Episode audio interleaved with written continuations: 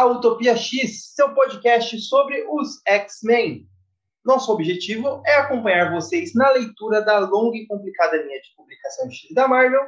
Então, além da atual era Hickman, conforme é publicada aqui no Brasil, estamos fazendo episódios sobre as sagas do Chris Claremont, sobre as sagas dos anos 2000 e sobre os mutantes em outras mídias.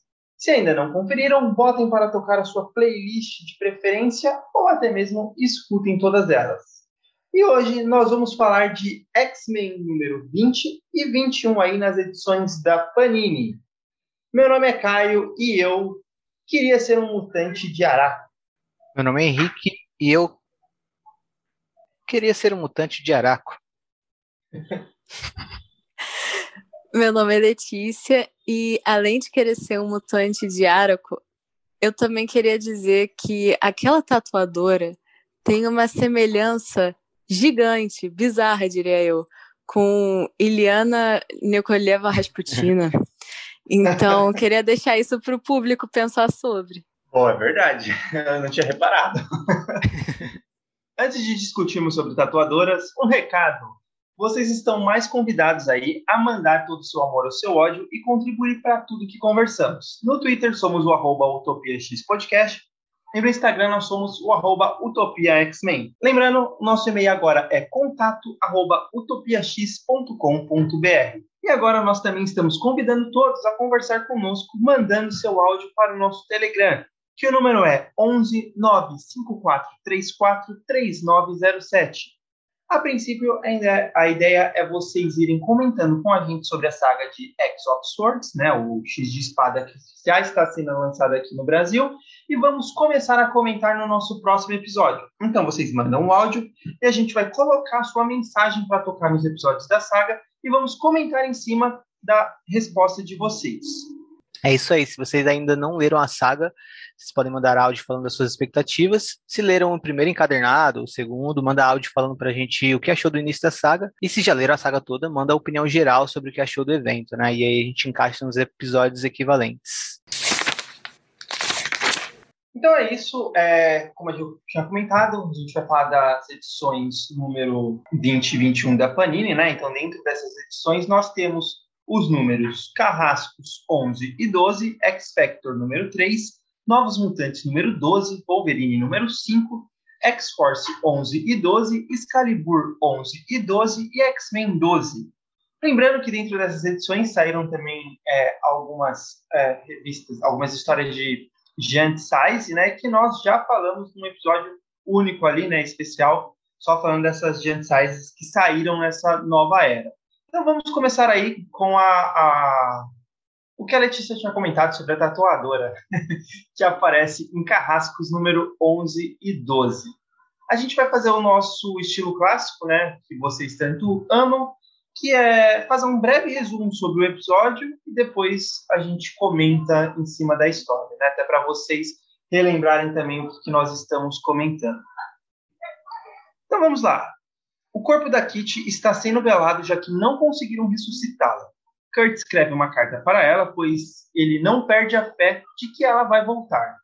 Eles jogam o corpo no mar e a queimam, pois não haverão cemitérios em Cracoa. Emma volta para a sede branca do, do Clube do Inferno, em Cracoa, né, para encontrar Lockheed, que voltou para casa. Ela entra na mente dele e descobre que Sebastian Shaw assassinou a Kitty. Emma então pede para Xavier tentar os protocolos de novo. Tempestade conhece a pessoa misteriosa que anda entregando cartas, né, e-mails, na verdade, para os mutantes, com a assinatura de Mesa X. Ela tem ajudado os grupos de mutantes a evitarem acidentes em troca de plantas cracoanas por plantas envenenadas da Verente. A mulher faz isso pois a sua mãe ela acabou sendo ajudada pelos medicamentos cracoanos. De volta a Krakoa, novamente o ovo de Kit não rompe a casca. Quando eles estavam prestes a descartá-lo, Emma percebe que Kit está faseando, né, que é a nomenclatura que sempre foi usada quando ela não, ela está naquele modo de atravessar as coisas. Por isso que o corpo não rompia o ovo. E todas as tentativas anteriores estavam na verdade certas, né? Eles acabavam descartando um receptáculo que era correto. A única questão é que a Kit não saía de lá de dentro. Emma entra dentro da mente e faz o corpo dela sair. Xavier devolve as memórias da Kitty e ela, enfim, é ressuscitada. E a edição 12 é basicamente a Kitty e os amigos comemorando a sua ressurreição, né? E a Emma contando que ela, é, a ela, né, que foi o Shao que a matou. Então ela vai para fazer uma tatuagem com uma sósia da Liana, tá? inclusive ela tem alguns flirts e uns beijos com a sósia da Liana, e faz a tatuagem em seus dedos Kill Shao. É isso mesmo a tatuagem? Eu tinha colocado em, É isso em mesmo. vermelho. Sim, aqui o show. Em português ficou, aqui na edição da Panini ficou Mate Shaw. E aí, Letícia, o que, que você achou da, da edição? Então, eu lembro de quando essa edição saiu pela primeira vez, né? Essas duas, assim, no caso. Caras, foi uma festa em Cracoa. Com Cracoa eu quero dizer pros gays, né? Porque a gente sabe qual é a metáfora de X-Men.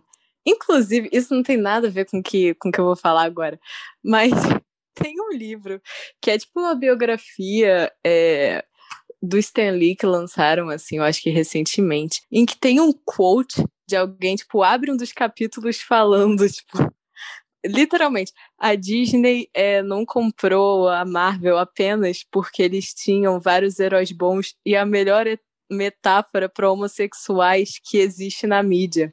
Eles compraram, tipo, a Marvel por causa da- das histórias porque eles queriam transformar em filmes. Isso tá nessa- nesse livro, cara. Vocês podem ir aí na tua biblioteca, na tua é, livraria. Esse livro tá 80 conto. Pelo menos aqui no Rio de Janeiro. Caro pra caralho. Mas eu fiquei folheando ele, achei hilário, cara. Muito engraçado. Fiquei colocam as falas das pessoas e isso realmente me deixou muito balançado. Mas voltando a X-Men. Caras, primeiro eu vou falar aqui do, do negócio que é aquele mistério lá da Kitty Pride não poder ser ressuscitada e tal. Eu achei, tipo.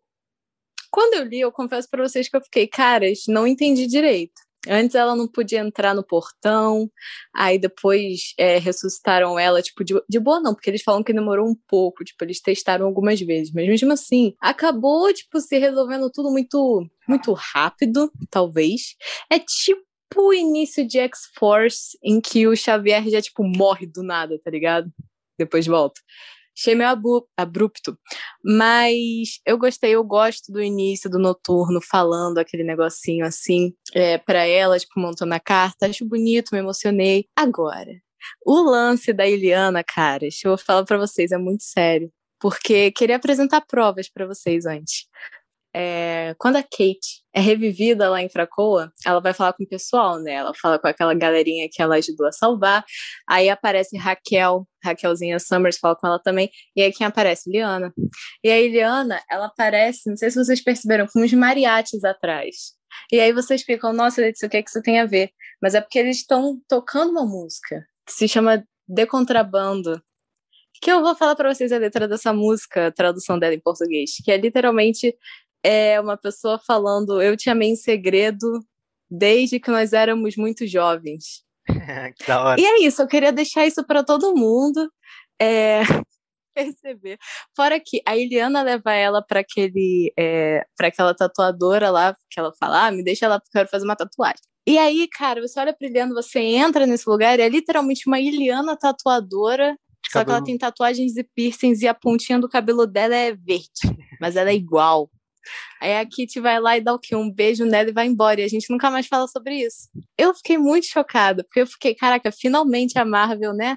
Deu esse passo a mais com a Kitty, que é uma coisa que eu acho que todo mundo sabe, né? Mas até o próprio Chris Claremont já falou, caras.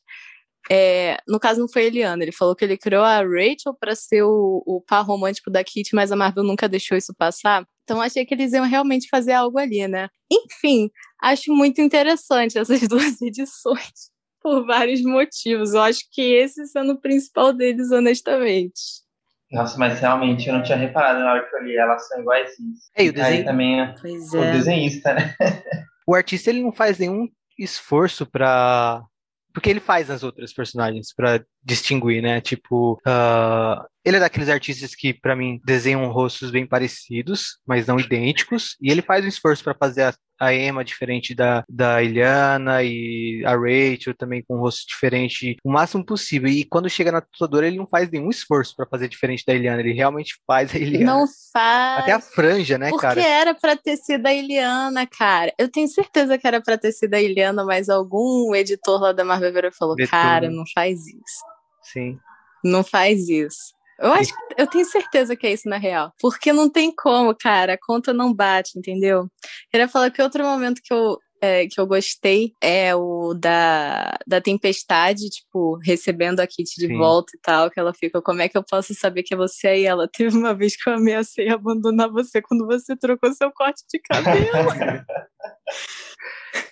Isso é muito bom mesmo, coisa de adolescente, né? Cara.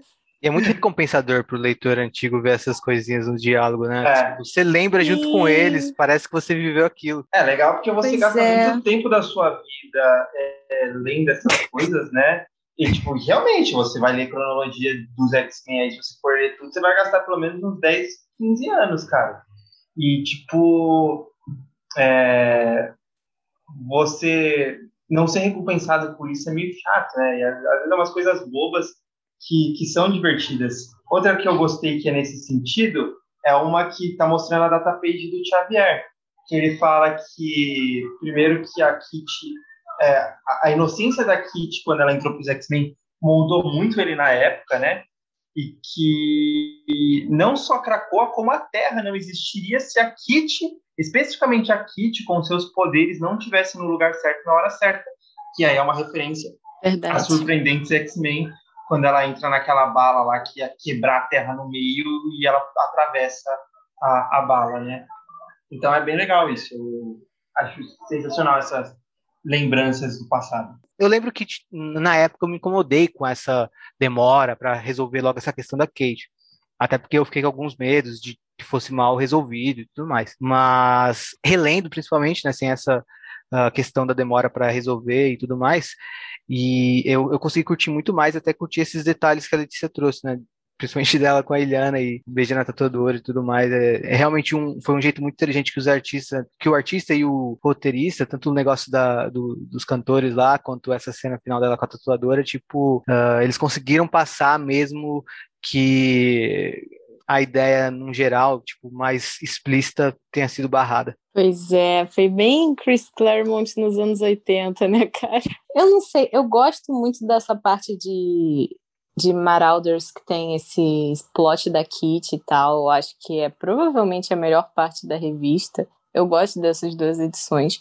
Só que relendo, eu achei, tipo, as justificativas do, do portal, essas justificativas dela ressuscitar, eu achei meio cara. Mas assim, né? Eu achei meio. Não é que eu achei meio estranho, é que eu achei que foi meio nada a ver, entendeu? A, do, a dela, a dela ressuscitar eu até gostei, assim, achei que, tipo, esse negócio dela entrar em fase, porque realmente lá no ovo ela não. Ela. Na verdade, isso não é uma coisa do, de, coisa de histórias novas, né? Aqui, de quando Sim. ela entra em fase, pouca gente sabe, né? Pouca gente, porque muita gente só acompanha X-Men pelas mídias, mas ela consegue flutuar no ar, né? Então eu uhum. entendo que ela ficava flutuando dentro do ovo, por isso que ela acabava não conseguindo chocar. Então essa explicação do de por que, ela não saía dentro do ovo eu até gostei.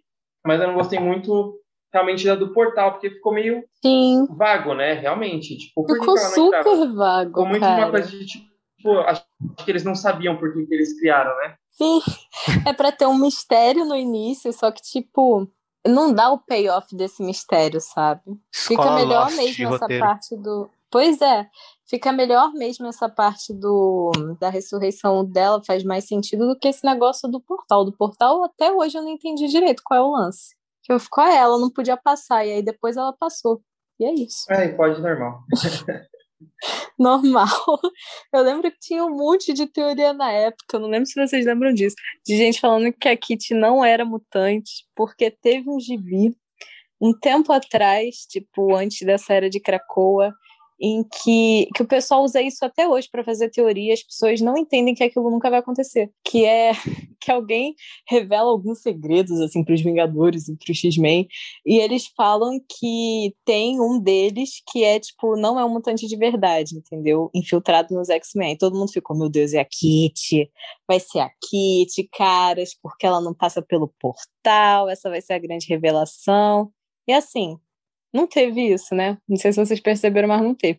Outra coisa é aquele da, da Emma Frost casar com Tony Stark. Não sei se vocês já ouviram sobre isso, mas as pessoas não deixam isso morrer, caras. Não deixam isso morrer, isso não vai acontecer, fiquem calmos. É isso, a mensagem que eu queria passar. Só me preocupo no sentido de que, tipo, sei lá, talvez um dia o Dan Slott comece a escrever X-Men. Ah, para com gente, isso, cara. Tá que isso, ferrado. cara? Apaga isso agora do podcast. Tu tá colocando isso no mundo. Meu Bate Deus. na madeira. Se a gente sabe que foi o Henrique. Caraca, Dan Slott, né, cara? Meu Deus do céu. Vamos, e Henrique foi bloqueado por ele. É verdade, eu sou bloqueado pelo Dan Slott. Porque eu falei que eu odeio ele. E eu... Quem leva a sério eu falar que eu odeio alguém, tá ligado? Sei lá, o Gambit me bloqueou também. O Fera tá me bloqueando no Twitter. Ai, meu Deus. Dan Slott não aceita críticas. Outro dia eu tava vendo o pessoal reclamando dele, assim. Eu odeio você é uma crítica muito construtiva que eu fiz para ele. Pois é. Melhore, Dan Slott. X Factor número 3. Lembrando que o X Factor foi até o mundo do Mojo investigar o desaparecimento de um mutante para confirmar a sua morte e iniciar os protocolos de ressurreição. Acontece que Spiral tem um programa ao vivo onde ela quer mostrar para sua audiência a reação do X Factor ao ver Sofia Mantega, a ventania da revista Novos X-Men Academia X, que tinha perdido seus poderes no dia M, ser alvejada. Tipo essas coisas que a gente vê todo dia no YouTube e aí as pessoas reagem a isso, né? Depois disso, o time é transportado para o programa líder de audiência, onde eles têm que lutar contra uns seres que são uns robôs. O desenho não deixa muito é, claro, né? não sei se são seres vivos ou se são robôs. E depois contra o apresentador, líder de audiência, Star, que aparece numa espécie de lavagem cerebral. Mesmo assim, ele ajuda o X-Factor a recuperar o corpo da Sofia Enquanto isso, em Cracoa, Aurora e Deakin flertam. E aí, Henrique? Você que adora X Factor, que eu sei. Sua revista favorita da Aurora do X. Eu adoro X Factor do Madrox. E isso me faz gostar de uma coisa que aparece nessa revista, que é o Shatterstar, né? O Shatterstar é muito da hora. E... Eu amo ele também. E ele tá muito da hora também nesse sentido de que ele tá fazendo um pedido de socorro, só que ele não pode fazer ao mesmo tempo. Eu fico com agonia ele querendo tá... resgatar ele, tá ligado? Ele tá igual a Marina Joyce, vocês lembram disso?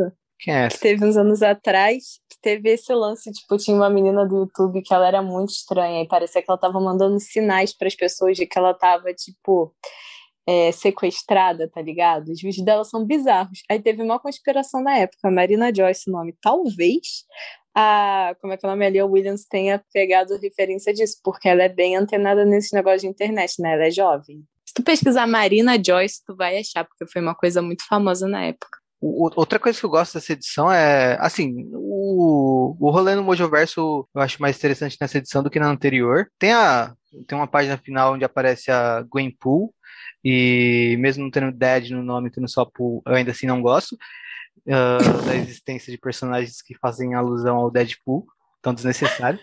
Eu achei Coitado. que tinha acabado a revista e pum, Gwenpool pra mim. E, mas fora isso, a parte que eu mais gostei dessa edição foi uh, os momentos de diálogo entre o Daken e a Aurora. Achei isso muito bom e achei o diálogo muito bem escrito também. Tu chipou?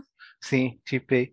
Os flertes dos dois ficou muito da hora. Nossa, gente, eu só não chipei mais porque, assim, é muito chato falar da arte dos outros, né? Mas eu fiquei com medo do desenho da Aurora nessa cena, mano. É sério, é bizarro. Uma coisa que eu queria falar dessa arte é que a, a Spiral parece tipo uma girl do inferno, né, cara? Ela tá com, com aquele cabelo assim de girl e tal. Eu, caraca se tivesse colocado, sei lá, uma gargantilhazinha, um negócio assim, ia ficar bem na moda, tá ligado? A Spiral mais revitalizada. Tinha uma coisa que eu queria falar desse, desse Mojoverso da Lia Williams, que estava falando do, do Shatterstar. No final da, da revista, tem tipo uma infopage da Aurora falando o que, que ela assistiu no Mojoverso, ela contando, né, pro, pro. Provavelmente pro, Conselho Silencioso. Aí ela falou que ela viu, e eu gostei muito das, das coisas que a Lia Williams colocou. Primeiro que ela fala que o Major Domo tem um canal de ASMR, em que ele fica, né, fazendo, tipo, aquele barulhinho de unha e fica falando no seu ouvido coisas, nesses canais, assim. E ela também fala que o Adanex tem um canal de React, que é extremamente assistido pelas pessoas. Eu fiquei, cara, acho que é incrível. Não. Eu queria muito assistir esse negócio. Essa atualização do Mojoverso pra internet estava demorando já, né? Tava muito. Foi, tipo... É o tipo de é coisa que uh, a gente fica querendo mais, a gente como fanático, né? Tipo, acho que os três leriam uma revista só do Mojoverso online, assim. Porra, leria muito. É. Mas eu leria fácil. Seria uma coisa assim... que nunca aconteceria, né? Que só a gente ia ler. Eu gosto, eu gosto da crítica, mas eu não sou tão fã do Mojo. Então. Eu não sei se eu leria, ah, então. não. Eu não, sou, eu sou fã, ser fã do. Você não precisa ser fã do Silvio Santos, precisa assistir SBT, cara. ah, não assisto Chaves porque o Silvio Santos é um saco. Não, né, cara? Cara. É. Não, mas sério, mas sério. Eu achei que, tipo, se tivesse uma atualização do Manjoverso, eles iam ir mais pro lado do, tipo, Netflix e serviços de streaming, porque era todo sobre, tipo, televisão e etc. Então, se eu tivesse feito, eu teria ido mais pra esse lado. Mas eu achei interessante esse negócio de, tipo, live stream, tal, também faz muito sentido. Eu achei legal essa parada. Dessa atualização bem mais moderna, né, do que seria, por exemplo, ele continuar fazendo séries de TV ou filmes. E eu tenho que falar, cara, que eu sou muito fã do Mojoverso. Hoje, inclusive, eu estava relendo, eu tô relendo, na real, várias coisas disso para um, um podcast que me chamaram. E, cara, nossa, eu adoro o Mojoverso, meu Deus do céu. Eu tava relendo a, a minissérie do Long Shot. Eu acho um negócio tão interessante, sabe? Que é pouco usado também. Que eu não acho só, tipo, o mundo do Mojoverso interessante, mas eu acho os personagens também, tipo, o que, que eles têm neles, entendeu? Tipo, a Spiral, principalmente. Eu acho que é a que eu mais gosto, eu acho ela muito interessante. Mas não é tão utilizado assim, né, no X-Men, fico meio bolado. Quando aparece é só, tipo, means to an end, que nem essa história. genérica às vezes também. Pois é, pois é, uma forma mais genérica. Quando ela tem uma história muito doida, né, cara? É muito bizarro, uma parada que tu fica, caralho, mas enfim. É... Ela que fez as garras da Dama da Morte. Ela que arrancou os olhos da Psylocke. Verdade. E colocou câmeras. O Mojo criou o Big Brother, cara. Eu queria deixar isso muito claro para as pessoas, porque isso é tipo canon, tá ligado? Ele fez o Big Brother antes do Big Brother real? Foi, porque ele transmitia os X-Men 24 horas por dia na TV do Mojoverso. É Outra verdade, coisa, o Big Brother foi fact, só depois, né, nos anos 2000. Foi, cara. É, eu acho que a Inocente criou o conceito de reality show, porque eu realmente não lembro de um reality show que existia nos anos 80, sabe? Desse tipo que você vigia as pessoas 24 horas por dia. Então tá aí. Mas uma outra coisa que eu ia falar que é um fun fact sobre o Mojoverso é que se você entrar na wiki, tipo, da Marvel e etc., quando você vai pesquisar algum personagem, é, os escritores da Marvel são listados como personagens, e se você vê a cidadania deles que aparece no negócio, é cidadania Mojoverso, porque no, dentro do universo Marvel, eles existem, só que eles foram capturados pelo Mojo para criar histórias para ele. E aí você tem, tipo, uma fichazinha do, do que eles fizeram, tipo, das aparições que eles tiveram e tal. Tipo, se você procurar o Chris Claremont, ele teve, tipo, 12 aparições. Aí tem falando onde que ele apareceu, o que, que aconteceu e tal. E tem uma cena, tipo, depois de Fall of the Mutants, que é aquele que os X-Men, tipo, morrem, mas não morrem de verdade, sabe? E se mudam pra Austrália. Em que tem lá o Mojo, cara, o que que eu faço agora? É, já que os X-Men foram embora, eu vou ter que criar novas histórias. Vocês aí inventem alguma coisa. Aí tem, tipo, todo mundo que participava do X-Men naquela época, tipo, é, falando o que, que eles achavam que devia, né, fazer para ganhar mais audiência e vender mais de bi. E tem o Chris Claremont gritando com a Inocente, falando: Isso é tudo culpa tua! Se tu não tivesse criado isso, a gente não estaria aqui agora. Mas isso é legal. Se você pesquisar os escritores, tem isso. todos eles são do Mojoverso. Henrique não gosta de quebrar de quarta parede. Você eu gosto. Você o Deadpool. Eu gosto. verdade, verdade. Tu não gosta da She-Hulk? Não, eu curto. Eu não curto. Eu não curto o Deadpool quebrando a quarta parede. Quebra de quarta parede eu curto. Inclusive eu faço o tempo todo. Antes da gente encerrar aqui o X Factor, só queria trazer uh, mais uma informação mesmo, porque eu acho que depois acaba tendo uma revista que é mais focada nesse núcleo, né?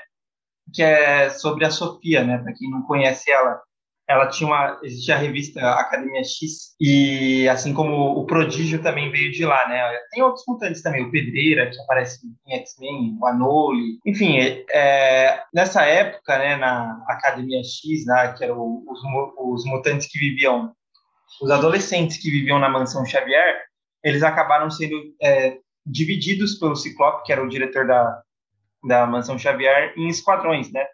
Basicamente para treinar novas gerações de X-Men, né? Já estava ali fazendo um exércitozinho. E a Sofia era desse esquadrão que era a equipe principal da história, junto com o Prodígio também. Ela, tem os, ela tinha os poderes de controlar vento e voar. Só que ela tinha perdido os poderes no, no dia M e ela tinha decidido por vontade própria deixar a mansão e eu acho que ela nunca mais tinha aparecido desde a, dessa época, lá em 2005, 2006.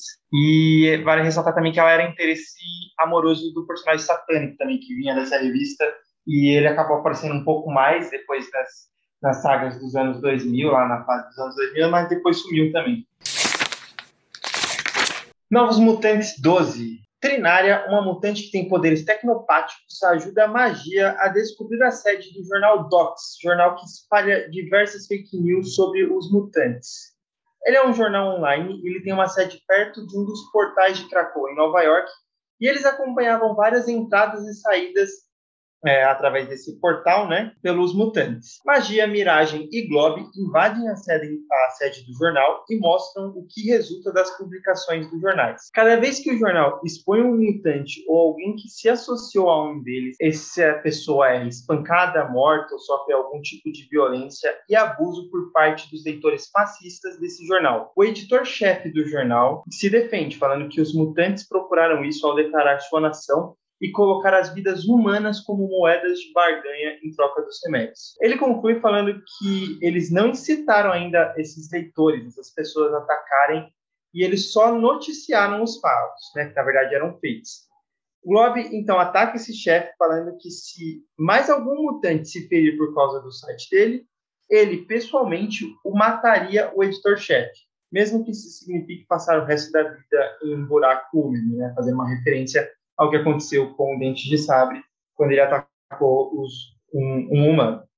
Paralelo a isso, em Nova Roma, na floresta amazônica, aquela mulher que tem vários monstros gigantes né, na, na floresta ali que se envolveu com a dinamite e a magma na edição anterior, ela ataca a cidade e mata todos os, senador, os cidadãos da, de Nova Roma, inclusive o pai da Mari. E aí, gente, mais atual é impossível, né? Pois é, crítica social foda.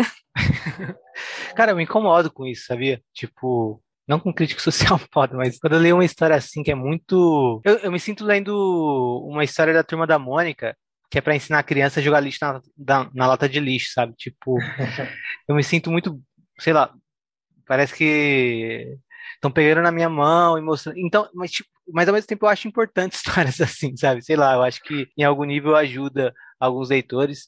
E só que ao mesmo tempo eu não consigo curtir, né? Então eu vejo uma utilidade prática e tal.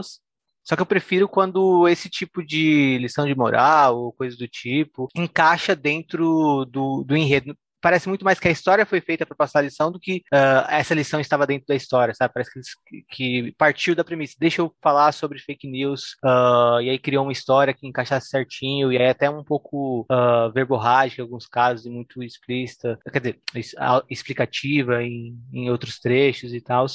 Então acho que por isso que eu não gosto tanto dessa história. Eu nem reli ela, mas é a última, né, de Novos Mutantes, antes de passar pra Vitayala. Então tu não gosta da história do vírus legado, né, cara? Tá pensando aqui. que porra, mais, mais explícito que aquilo dali realmente não dava para ter. Pior que eu gostava pra caramba do vírus legado. Olha aí, o vírus legado, puta merda, né? É o maior de todos esses pra mim, do, então, dos X-Men tava em histórias boas, entende? Essa daí eu não achei uma história muito boa. Achei meio forçada. Sim, mas é porque é uma historinha, como é que é o nome? Uma historinha só, entendeu? Uma historinha boa pra mostrar a galera, fake news é ruim, entendeu? É, fake news é uma merda. O que me dá, o que, é, o que é foda dessas histórias assim, é que tipo assim, tem dois lados, né? Tem a galera que, que, deveria ser impactada por essa, por essa revista, de entender, tipo, caraca, olha meus heróis combatendo fake, fake news, né? Tipo, será que é legal eu compartilhar fake news? Essa galera que deveria ser impactada por isso é aquela, aquela galera que olha para essa história e fala, ah lá, a escritora quer lacrar, o escritor quer lacrar, por isso que eu não, não gosto dessa história. Hoje em dia é tudo lacrar, né? Gente, pelo amor de Deus, meu, X-Men sempre foi isso, sempre foi crítica social, sempre, sempre foi ensinando lacre você... atrás de lacre. É, e tipo, muito antes de lacre, a palavra lacre foi invenção da internet. E X-Men já estava lá fazendo isso desde a década de 70, sabe? Desde a época que ele pegava um pastor de igreja e falava: Ó, oh, os mutantes são demônios. Cara, se você não consegue perceber o, o, o que, que ele está falando, o que, que ali está sendo escrito, gente, pelo amor de Deus, tá escancarado, sabe?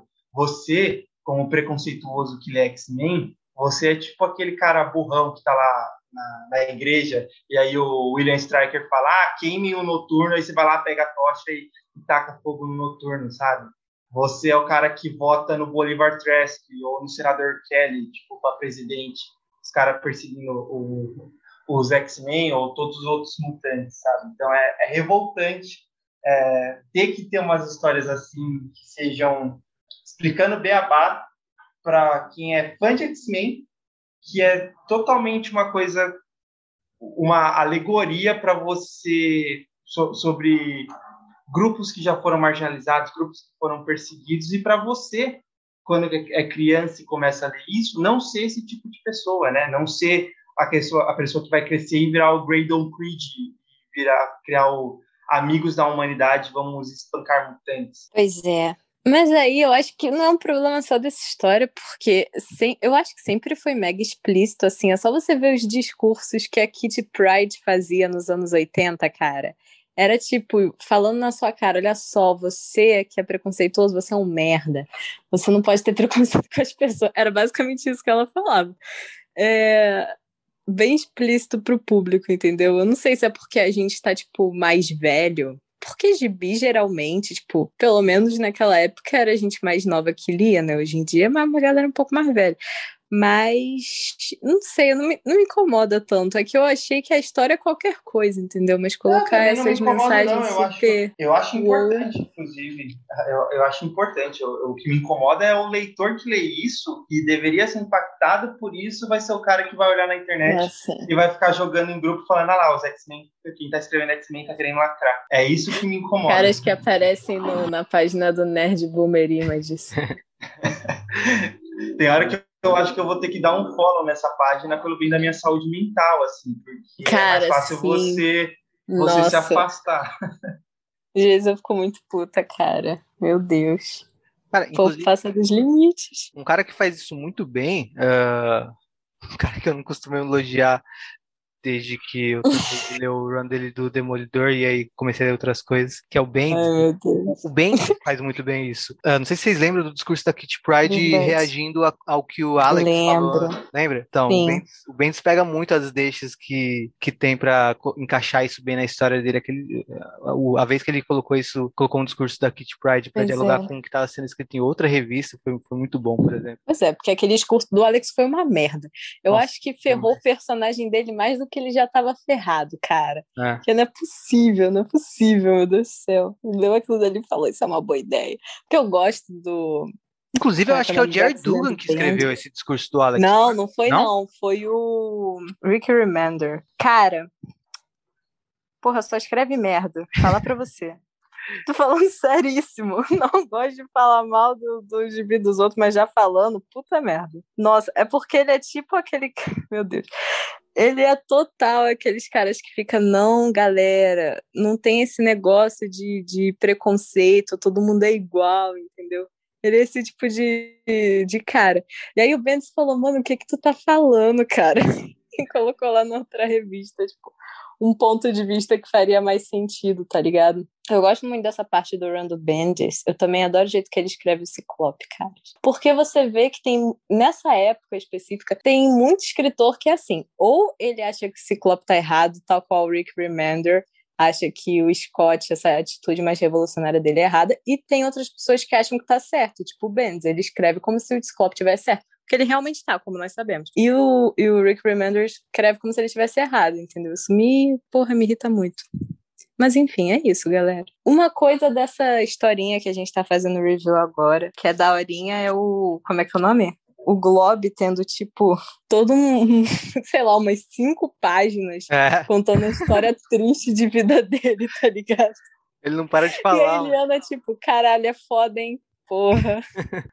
é legal esse momento, mas é realmente, tipo, pois chega é. uma hora que você fala, caramba, mano, não vai acabar. Sim, que eu fiquei, gente, mas isso foi muita coisa. O cara realmente quis, tipo, passar um pano para tudo que ele já fez na, na vida, para tudo que o Globo já fez, porque, como a gente sabe, ele começou assim numa posição não muito favorável, né? Ele era amiguinho do Kate Fire, né? Pois é, ele era, cara, ele era mó filho da puta. ele até fala isso. Aí o cara falou: não, vou redimir aqui o Globo porque ele é fofinho, todo mundo gosta dele. Se bem que esse artista desenha ele de uma maneira sinistra. Sinistro. Porque geralmente eu vejo o Globo todo fofo, ah, uma gosminha que tem, né, esqueletinho. Só que nesse, tipo, realmente tu consegue ver o esqueleto, tu pensa, cara, isso na vida real deve ser uma parada sinistra. Tu vê uma, uma gosma rosa que tem um esqueleto dentro do olho, assim, porra, ah, Deve e também. Passando um pouco o pano pro Ed Brisson, que acho que é quem escreve essa edição, uh, ele, ele, ele não tinha, tipo, acho que já sabia que ele não ia seguir escrevendo, não tinha muito o que ele fazer, acho que também, né? Pois é, pois é. Tava meio que sem rumo a revista, e era para ser cancelada, e depois pensaram melhor, e quer dizer, pois acho é. que era pra zerar a numeração, sei lá, e aí depois continuaram da, da 13 em diante mesmo. É, e fica boa pra caralho, é uma das minhas Sim. prefeitas. Acho que só pra finalizar Novos Mutantes, acho que também a gente não comentou, sobre essa parte da, de, de Nova Roma que a Letícia é, A gente também, não né? comentou de propósito, né? Porque. Letícia adora Nova Roma.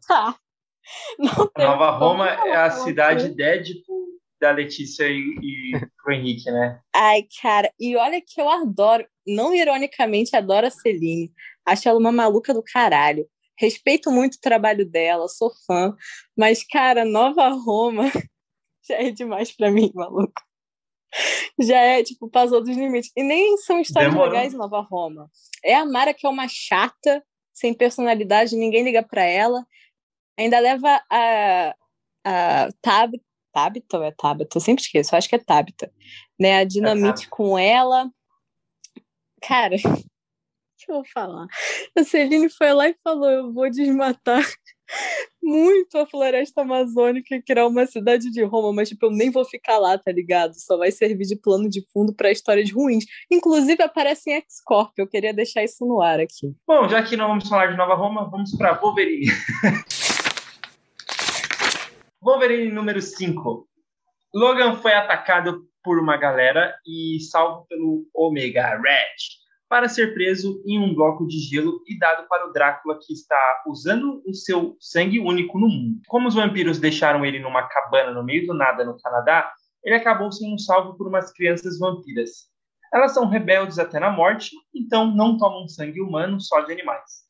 Logan avisa para Louise, aquela caçadora de vampiro da, da edição 1, através de uma carta. Os vampiros estão tomando pequenas cidades no norte no Canadá onde as vilas são bem afastadas e isoladas. Além disso, o seu sangue deu poder para Drácula e alguns outros andarem de dia. Ele então parte com as três crianças vampiros para atacar dois generais do Drácula. Ele os mata, mas duas crianças que estavam com ele também morreram. Antes dele matar um desses vampiros, ele pergunta o porquê que deixaram ele para trás nessa cabana e não usaram ele de bolsa de sangue, né? E aí essa vampiro responde que o, foi pelo fato de que outros mutantes viriam atrás dele e, por enquanto, ainda não podem com os mutantes. Mas só por enquanto. É, não, não, não. É, cara, eu não gostei muito dessa edição. Eu gosto da arte, principalmente das cores. Uh, acho que traz uma atmosfera bacana e tal. Mas eu acho que, fora isso, o, o roteiro não faz muito jus a essa arte, essa arte bacana e tal. E então conclui a edição passada, né? Que eu gostei bastante, e avança um pouquinho essa trama do Wolverine com. Avança bastante essa trama do Wolverine com os vampiros, aprofunda nela, né? Mas o que eu mais gostei foi isso: a arte, as cores, o... a data page falando do sangue do Wolverine.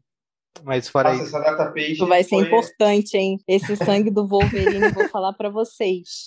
Prestem atenção. Ah, você tá falando da... por causa da Moira? Sim, porque ele dá o sangue dele pra Moira, pra Moira viver sei lá quantos anos. Vocês é, acham que isso não vai ser importante? Tá aí, a Marvel anunciou que a Marvel gosta de anunciar tudo, é, sei lá, 30 meses antes do que vai acontecer, né? Aí já anunciaram, tipo, é, X Lives of Wolverine, tá ligado? Tipo, 10 vidas do Wolverine, 10 mortes do Wolverine, que vai sair uma minissérie que vai ter, que provavelmente era pra ser da Moira, só que eles pensaram, se a gente colocar Moira no título, ninguém vai comprar essa porra, então vamos colocar Wolverine. E provavelmente isso vai ser importante, caras. que esse sangue do Wolverine aí, porra, deve valer uma grana no mercado negro, falando para vocês. E mais do que importante o sangue do Wolverine, dá para você ler essa revista e aprender sobre o sangue. Porque lá fala pois é, verdade. exatamente qual, qual que é a, a, probabilidade de ter Tudo sangue A positivo biologia... ou negativo. Pois é, é tudo que eu sei de biologia vem de gibi dos X-Men, não vou mentir pra vocês. gibi é cultura.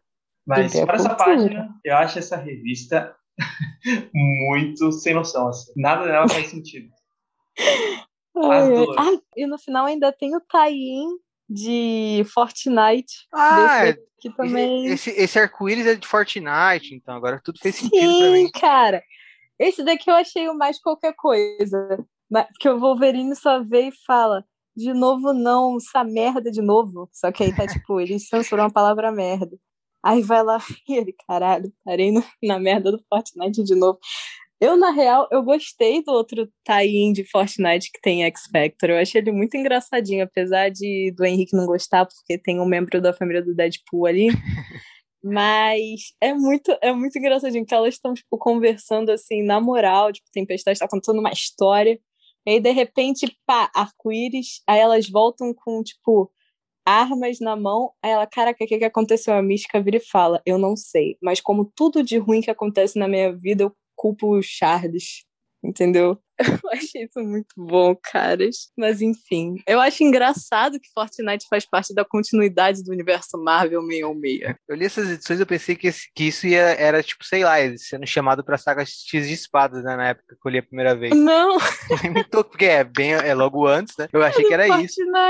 E agora revendo, pode crer não fazia sentido Sim. e é o Fortnite. Tem na revista do Thor também, que é muito engraçado, porque o Thor, se eu não me engano, ele tinha acabado, Thor todo ensanguentado, tinha acabado de lutar contra sei lá quem. Ele vai lá, senta no trono lá, de repente, pá, arco-íris, tá ligado? Ele deve ter achado normal, porque a entrada de Asgard é o arco-íris, né? Só que aí depois ele fica, caralho, porra, vou parar nessa merda desse Fortnite de novo, não me deixa em paz, entendeu? aí. Mas eu achei bonitinho, porque eu acho muito doido isso de realmente fazer parte da continuidade. Wolverine pode voltar em Krakow agora e falar: Caras, eu parei num videogame, né? Foi muito doido. Eu achei que fosse um Mojoverso por um momento, porque, né? Mas é, eu acho legal, achei bonitinho. Tá eu tenho... Pra mim fica mais sem noção ainda. eu tenho Fica, fica mais sem noção ainda. Eu tenho raiva que de o Wolverine Fortnite, luta com vampiros para e ainda vai no Fortnite. Ela não faz. É exatamente isso. Não, os vampiros deixam o Wolverine no meio de uma cabana. Aparecem três crianças vampiros.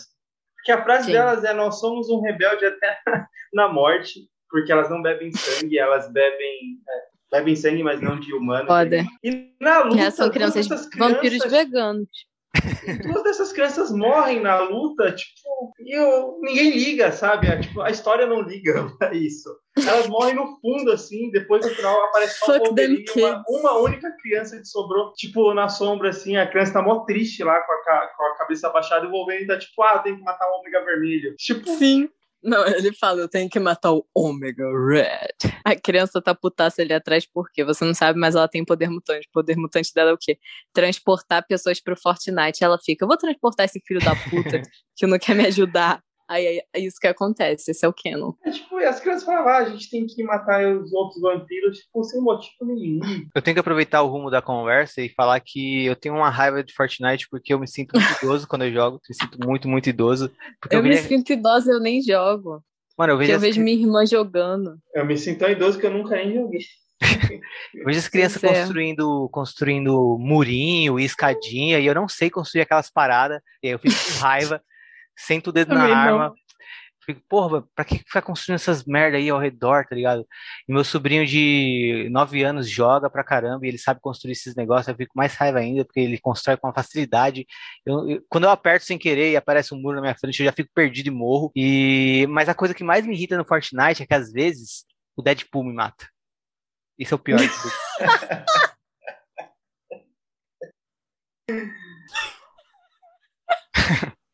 É sério, é muito frustrante. O pior de todos os mundos. Cara, a minha irmã, ela joga, né, com os amigos dela. Ela tava jogando hoje, inclusive.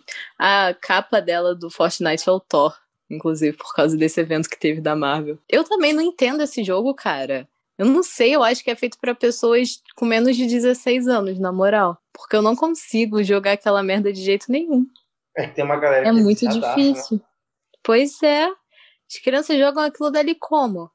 Demais. Não entendo o que, que eles estão fazendo, mas Tem respeito. Mentira, não respeito não, porque eu fico zoando criança que joga Fortnite, mas pô, Meus alunos Bom pra elas. jogam, tipo, eles só falam disso, eles falam que ficaram. pois é. eles, ah, vocês fizeram no final de semana? Ah, porque eu esse final de semana inteiro jogando Fortnite.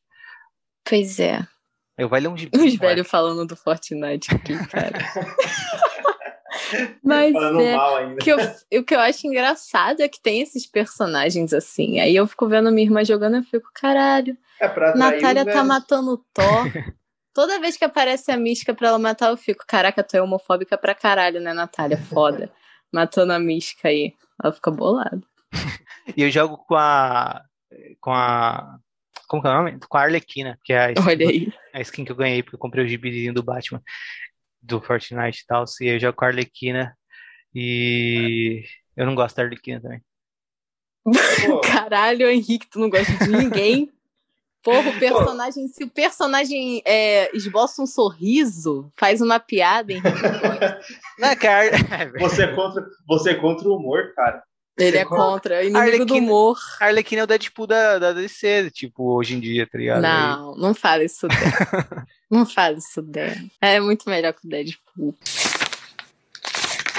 X-Force 11 e 12. Fera, Sábia e a Doutora Reis estão fazendo biópsia de alguns super soldados russos que estavam atacando as instalações de Krakow. Eles são feitos de carne, então é como se fosse só a, a carne no não tem a pele, né? E é, tá, tendo essa biópsia quando um pequeno ser nesse mesmo formato, né, só de carne, sai do corpo e mata a Doutora Reis. Fera mata o ser, mas outro ser menor ainda sai do corpo desse desse ser pequeno que, que o cara matou, e de todos os outros corpos. Então, uma grande luta se inicia. E cada vez que eles matam um desses seres, um menor vai e sai do corpo dele. Dominou parte para a Terra Selvagem para chamar Colossus, que reluta, mas sabe que não tem escolha a não ser lutar.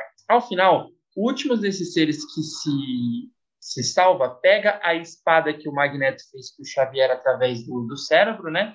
crava no Kid Ômega e o joga através de um portal da Rússia, tá? para a Rússia onde quem estava lá é o irmão de Colossus, Mikhail Rasputin. Ele mantém o garoto vivo, pois sabe que os mutantes podem ressuscitar.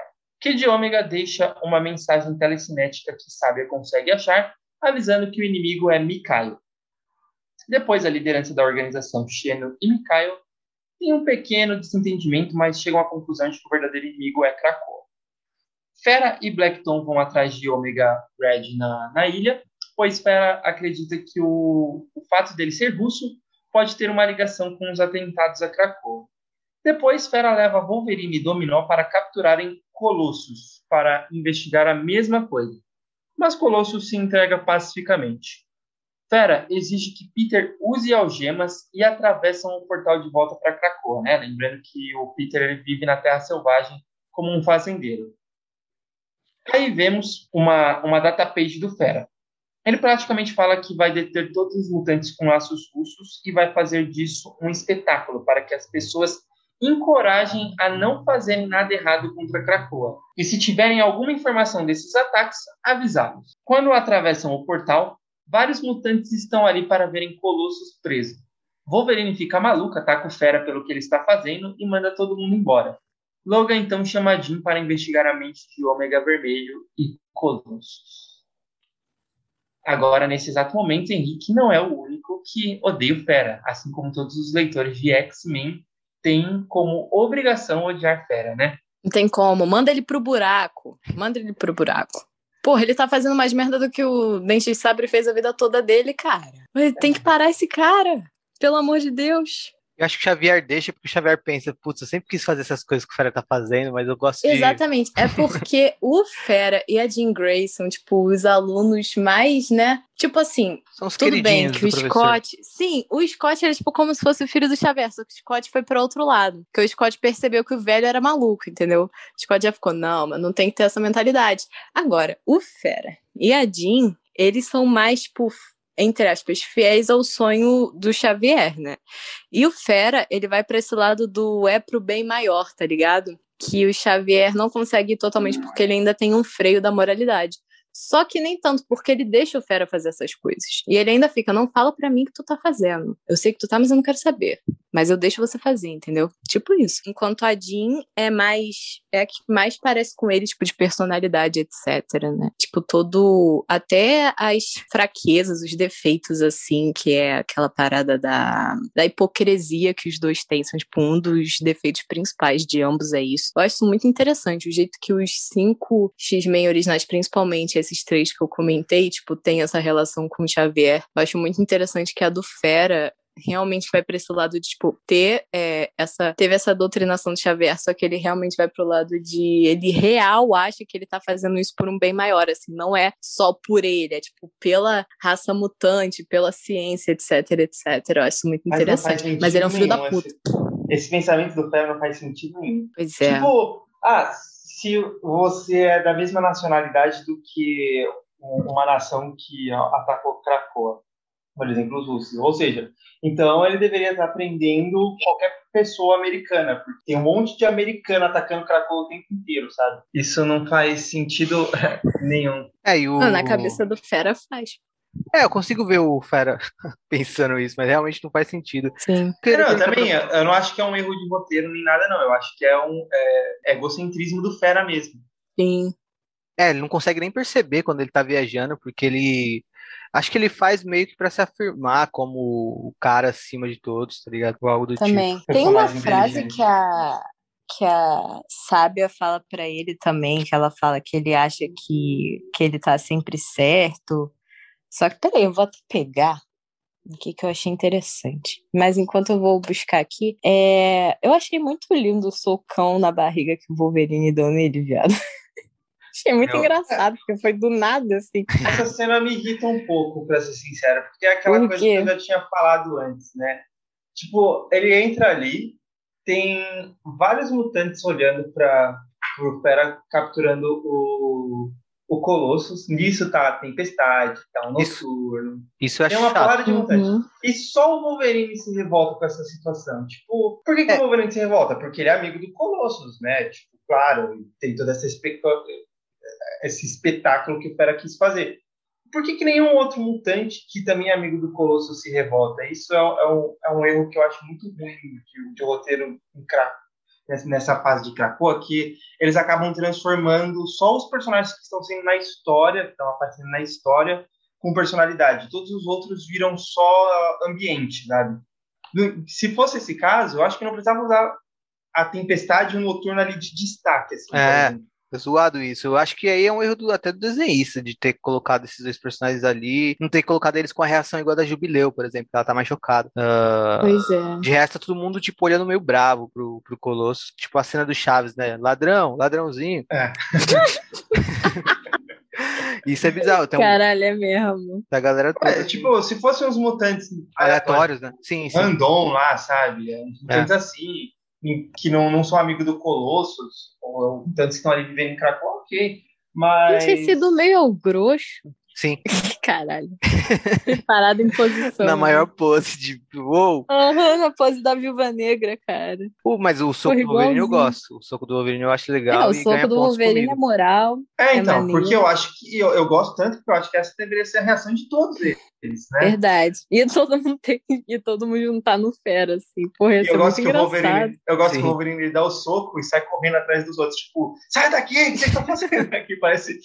Espanta geral. E aí nem faz sentido ter- ter- ter- você imaginar que a Tempestade e o Noturno estavam ali, e o Wolverine ter, tipo, espantado essa multidão É, tipo, junto com eles. Não faz sentido o a Anjo, escolha. o Banshee. É, era pra ser só. Quando o Wolverine sai espantando todo mundo, era pra ser realmente só. Por isso que eu penso que foi um erro do desenhista e não do, do roteiro e tal. frase que o, que o Fera fala com a, com a Sábia é mais ou menos assim, né? Vou traduzir aqui da minha cabeça. Ele fala: Eu só tô tentando ajudar. É, eu só tô tentando fazer o que é a coisa certa. Aí a sábia fala: É, eu sei, fera, você fala isso toda hora, podia ser o seu lema, mas mesmo assim você sempre consegue colocar um pouquinho de errado em tudo que você faz, achando que é certo. Isso a sábia. isso bom. Que, muito, que é muito É. mais inteligente que o Fera. Se ela quiser o conhecimento dele, mais. ela procura na internet e processa isso muito mais rápido do que ele pode processar. E não, Pois é, é, e não pois se acha é. que nem ele, né? E não fica, tipo, Não se acha. Fazendo parecer Pois que é, ela ela é low profile, cara. é. Inclusive, acho que É. nem ela deve ter escolhido o próprio nome, porque ela é muito low profile. Ela é muito low profile. Deve ter sido o Xavier, né? Porque o Xavier. Acho que Eu acho, sabe? Eu acho, sabe, uma personagem muito doida quando tu para pra pensar. Que a história dela é literalmente o Charles achou essa garota que salvou ele uma vez, tipo, no Oriente Médio. E aí ele falou: Caraca, vou colocar essa, sei lá, pessoa de uns 12 anos pra virar uma escrava sexual no Clube do Inferno e conseguir É. informações pra mim. Do Sebastian Shaw. Enquanto outros, os outros mutantes que são mais, né, de boinha e tal, eu vou treinar aqui, como se fossem meus filhos, mas você não, sabe? Você fica aí. Não tem nenhum poder que eu possa. Inferno. Não tem nenhum poder que eu possa usar como ataque, né? Acho que é isso. É só Pois um é, poder porra, de cara. Nossa, eu fico muito bolada. Essa mulher devia odiar o Xavier, cara, demais. Porque o que ele fez foi muita filha da putagem. Ela era, tipo, sei lá, muito novinha, quando Xavier literalmente falou: vou colocar você pra ser uma escrava sexual do Sebastian Shaw pra buscar informação pra mim. Enquanto esses outros aqui, ó, meu X-Men, estou treinando eles muito bem. Nenhum deles sabe, eu acho que só a Jean sabe, mas, tipo, é a minha teoria. É. que você tá, tipo, ajudando a galera e tal. Entendeu? Então, mesmo depois, você não vai ter reconhecimento nenhum, inclusive, por todo o trabalho que você fez como agente dupla durante todos esses anos. Mas é isso aí, é nós. Porra, muito escroto, cara. Tá na lista das coisas mais escrotas que o Xavier já fez. Olha que essa lista é grande, maluco. Eu acho que antes da gente avançar, tem uma outra coisa que eu. Nossa, essa eu fui obrigado a dar risada alto.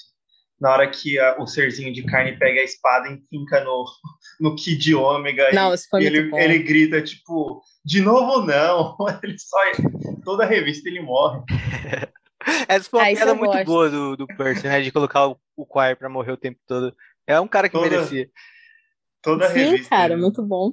E é legal que ele tá saindo com uma das irmãs Stafford, ela tá saindo em segredo com ele.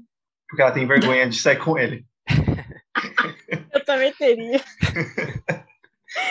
Eu também teria. Eu não entendo porque que ela quer isso, né? Mas. É, e assim, eu também queria. eu- eu acho que também valeria a pena a gente comentar sobre o Colossus, né? O quanto que ele tá mal lá em Krakoa, né? Ele Como tá não pra caralho. O, o Colossus é o X-Men que mais sofreu o fato dele ter escolhido entrar pros X-Men, né? Os pais dele morreram, a irmã dele morreu, primeiro virou. é, foi sequestrada por demônios, voltou adulta, depois voltou a ser criança, depois morreu pelo vírus legado. Aí ele descobriu que tinha um irmão, o irmão dele morreu. Cara, é tipo, Pois é, a vida do Colosso é uma merda. E tudo porque ele decidiu entrar para os X-Men, né?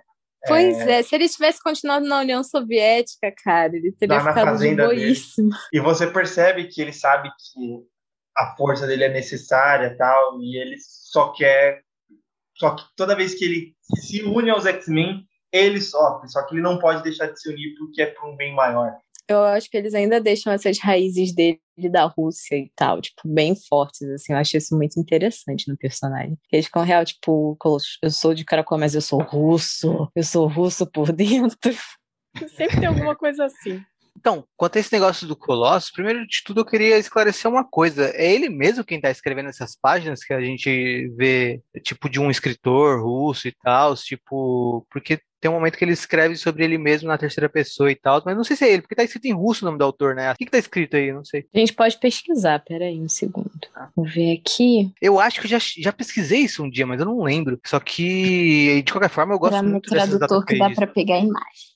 Tradutor, imagem, Google. O Percy ele é romancista, né? Ele não escreve só história em quadrinhos. Ele tem alguns romances que ele já publicou e tudo mais. Ele tem uma carreira como escritor de romance. Então, ah, é legal que ele tem esse espaço na Sabia dessa pra não. trabalhar com isso. Sim, sim. Ele até tem best-seller lá fora. Acho que no Brasil, Caraca, não sei se foi publicado no Brasil os, os trabalhos dele, mas ah, tem uns livros dele que foram best-sellers e tal. Ele é reconhecido como, como roteirista, não só por, quer dizer, como escritor, não só por, pelos trabalhos dele na- em quadrinhos e tal. Tem alguns outros que eu sei que também tem, tipo, romances e tal. Mas ele não sabia, não. É o próprio Mike, Mike Carey, que a gente tava falando recentemente em outro episódio, também. Bom. eu lembrei dele. A Tini Howard também tem. Sério, caramba. Sério, peraí que eu vou pegar aqui a câmera. Mirar aqui no texto. Tá escrito Chronicler. Ah, tá. ou seja, cronista. cronista. É, talvez seja ele mesmo, né? Mas não fica claro. É um cronista, vai ver ele? Vai ver ele. Porque o Colosso é meio artista, né? Ah, Teve uma época que ele era pintor. É um cara, né? Sim, vai ver sim, a menina sim. que tá com ele lá também na, na fazenda. Também, pode ser. Selvagem. Então, e o. Eu acho que essas datapages são muito boas para você sentir mais ainda, né? O que o Colosso tá sentindo e tudo mais. Tipo, dar um, uma camada extra pro personagem esses momentos. Uh, até fui querendo mais, eu leria esse livro se eu tivesse ele inteiro. E, mas aproveitando que vocês falaram sobre o Colosso nesse sentido, uh, alguns dias atrás, ontem, né? Ontem, tô vendo aqui, o, tem aquela página, aquele perfil no Twitter que é muito foda, que acho que a Letícia já citou aqui também, que é The Claremont Run. E, muito pica. É, e tem uma, tem uma thread que eles fizeram ontem lá uh, sobre o Colossus e sobre a consistência dele como, como um personagem e tal, com uma voz distinta de outros e muito bem trabalhada, mesmo que ele não tenha tanto espaço às vezes, né, em várias histórias. Até no, tem até um gráfico mostrando que ele é um dos personagens que menos fala, que menos tem falas no, no run do Claremont. É legal que, tipo, é, nessa thread faz uma análise de como o Colossus é um personagem muito delicado em contraste com o que ele é fisicamente, né? Ele tem uma delicadeza muito grande na personalidade dele e tal, na simplicidade dele e tudo mais. E ele está exposto a situações de estresse o tempo todo. Ele é um cara bem calado, assim, não só porque ele não tem fala, mas ele é realmente, tipo, dá pra ver o jeitão dele é meio calado e tudo mais. E muitas vezes, em todo em todo. Por vários autores, não, não só no do Claremont, com vários autores, o Colossus teve momentos que ele explodiu, né? De raiva e tal, por conta. Uh, e até, tipo, faz um paralelo com a teoria freudiana de quando você vai nessa mesma thread, né? Se faz isso. Quando você vai um, ficando muito quieto e guardando muitas coisas dentro de você, uma hora você vai explodir de uma maneira bem desproporcional. Isso acontece muito com o Colossus, né? Eu acho que vai acontecer ainda nessa fase do Percy. Eu acho que em algum momento a gente vai ver um, um Colossus enfurecido, porque ele tá guardando muita coisa, né? E tá sofrendo muito e tá, tá muito deprimido e tudo mais. Então acho é, é, é o uhum. personagem que eu mais gosto, assim, de na revista da X-Force, né? É o que eu sinto mais empatia lá. Tomara que ele exploda com fera. O... é, o Colossus vai cavar um buraco ele mesmo e jogar o fera ali. É isso que vai acontecer. Ele vai usar o fera de pá pra ele cavar o buraco. de pá. Caraca. Mas ia ser bravo, ele. Porra. Vamos para Excalibur 11 e 12. É, avisando que os próximos dois resumos eles vão ficar um pouco longos, né? Então, é, primeiro que as duas, a, a, tanto Excalibur quanto X-Men, são histórias que vão dialogar direto com a saga X of Swords, né? De espadas.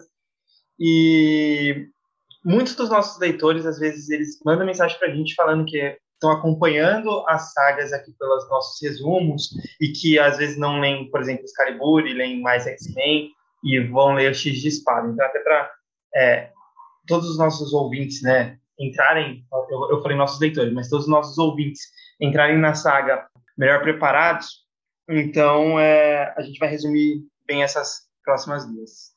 As sacerdotisas brancas de Opal Luna Saturnine atacaram Shogo em sua forma de dragão e derrubaram dos céus.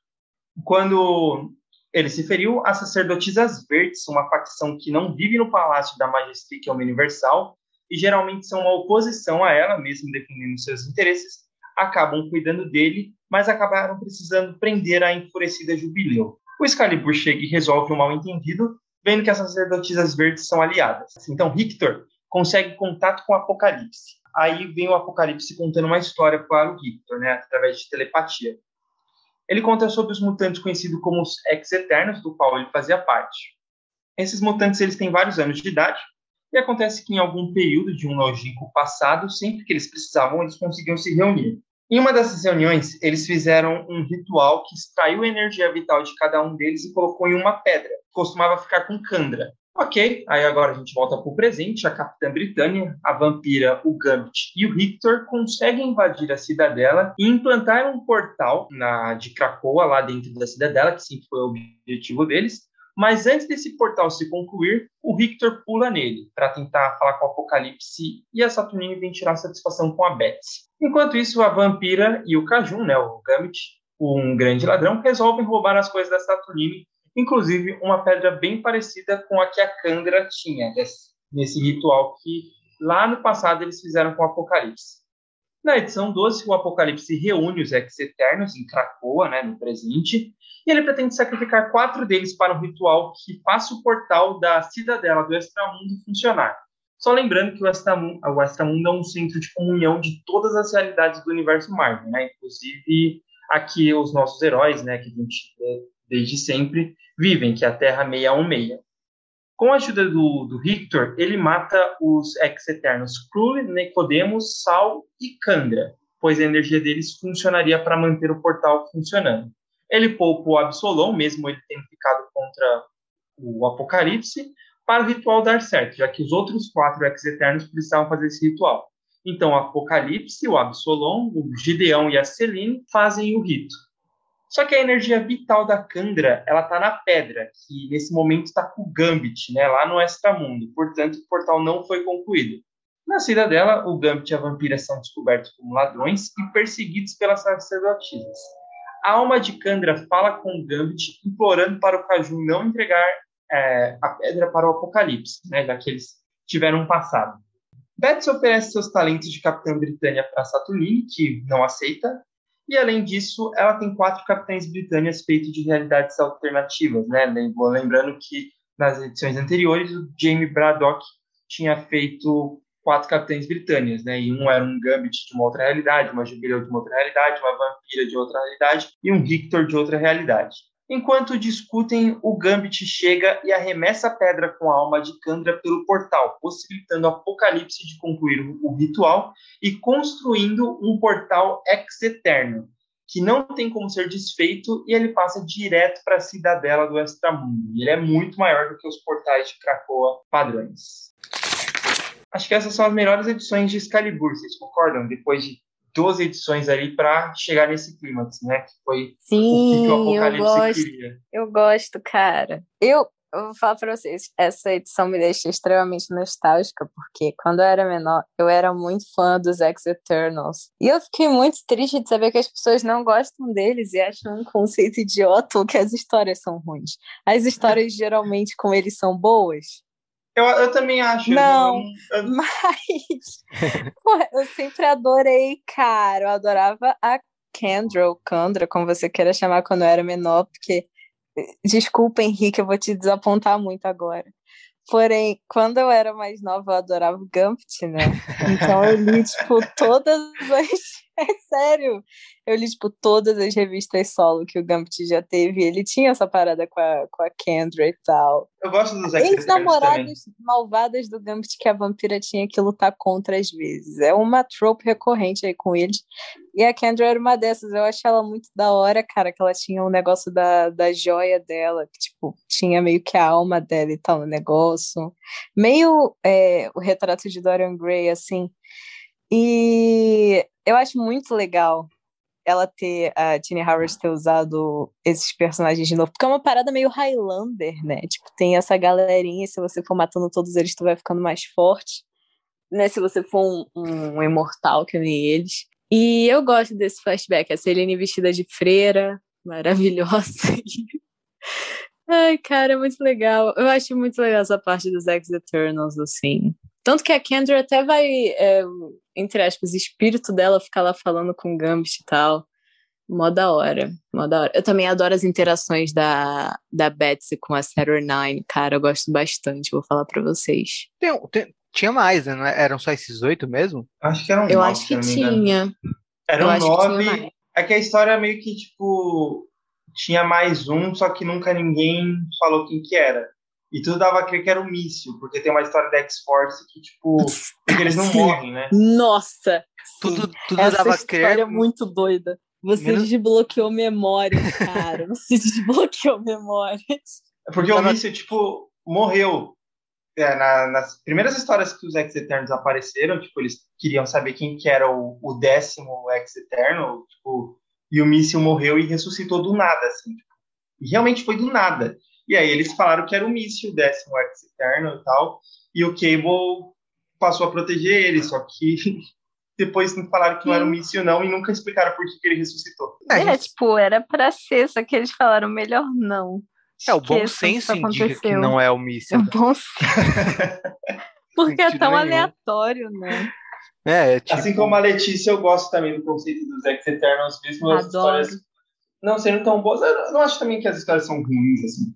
Também não acho que são tão ruins. história de ação dos anos 90, que particularmente Pois é.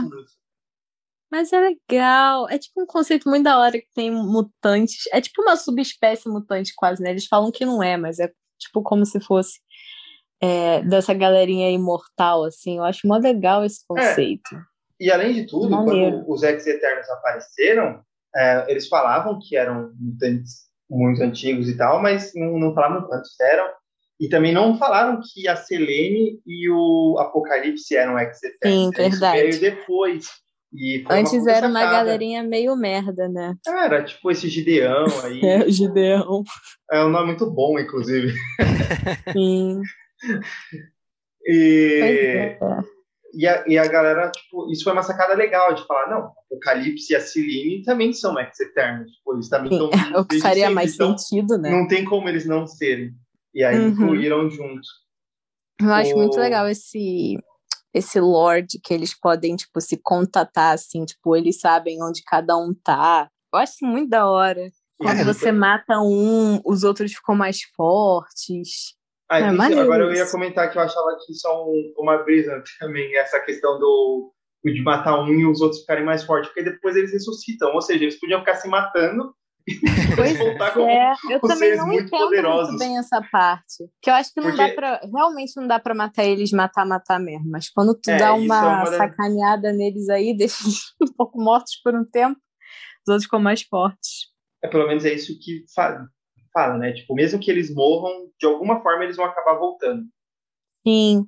Tem até o lance de que a Kendra, ela queria colocar a parte dela numa na joia, né? Porque aí eles não podiam pegar, porque você pode, eles têm todo, eles vêm de uma mesma fonte de energia. Então, se um tá puxando demais, o outro fica na pior, entendeu? Entre aspas, porque todos eles continuam bem poderosos, assim, mais do que os mutantes normais. É bem doido isso, né? Agora, sobre as histórias, tem duas coisas bem engraçadas da- da- dessa história. A primeira é que, tipo, quando a- acaba a luta, né? Depois que eles plantam um portal e aí a Saturnine chega, tipo, primeiro ela manda um exército atrás deles, depois ela, tipo, chega e fala, pô, vocês estão invadindo minha casa, sabe? Mó de boa falando com eles. E aí ela começa a conversar com a, com a Betsy, né? E, tipo, ignora totalmente a vampira e o Gambit como, óbvio, um, um ser do porte da Saturnine, né? No universo Marvel, vai ignorar das pessoas que não estão, que, que pra ela não fazem sentido nenhum. Tipo, tá ali é o Gambit e a vampira. Só que aí a vampira olha pro Gambit e fala assim: vamos roubar o armário da Saturnine? Tipo, do nada. Eu acho que é muito in character, cara. Eu acho que faz muito sentido eles. Eu acho que isso, com certeza eles fariam uma merda dessa. assim. Se você leu a, o gibi que vem depois do casamento deles e tal, que é Mr. e Mrs. X, tem isso deles estarem, tipo, eles ganharam uma. Como é que é o nome? Uma lua de mel numa espaçonave. Aí a vampira vira pra ele e fala: Cara, bora ver o que que tem aí, bora roubar uns bagulho aí do pessoal que tá na, É muito, na tipo, espaçonave.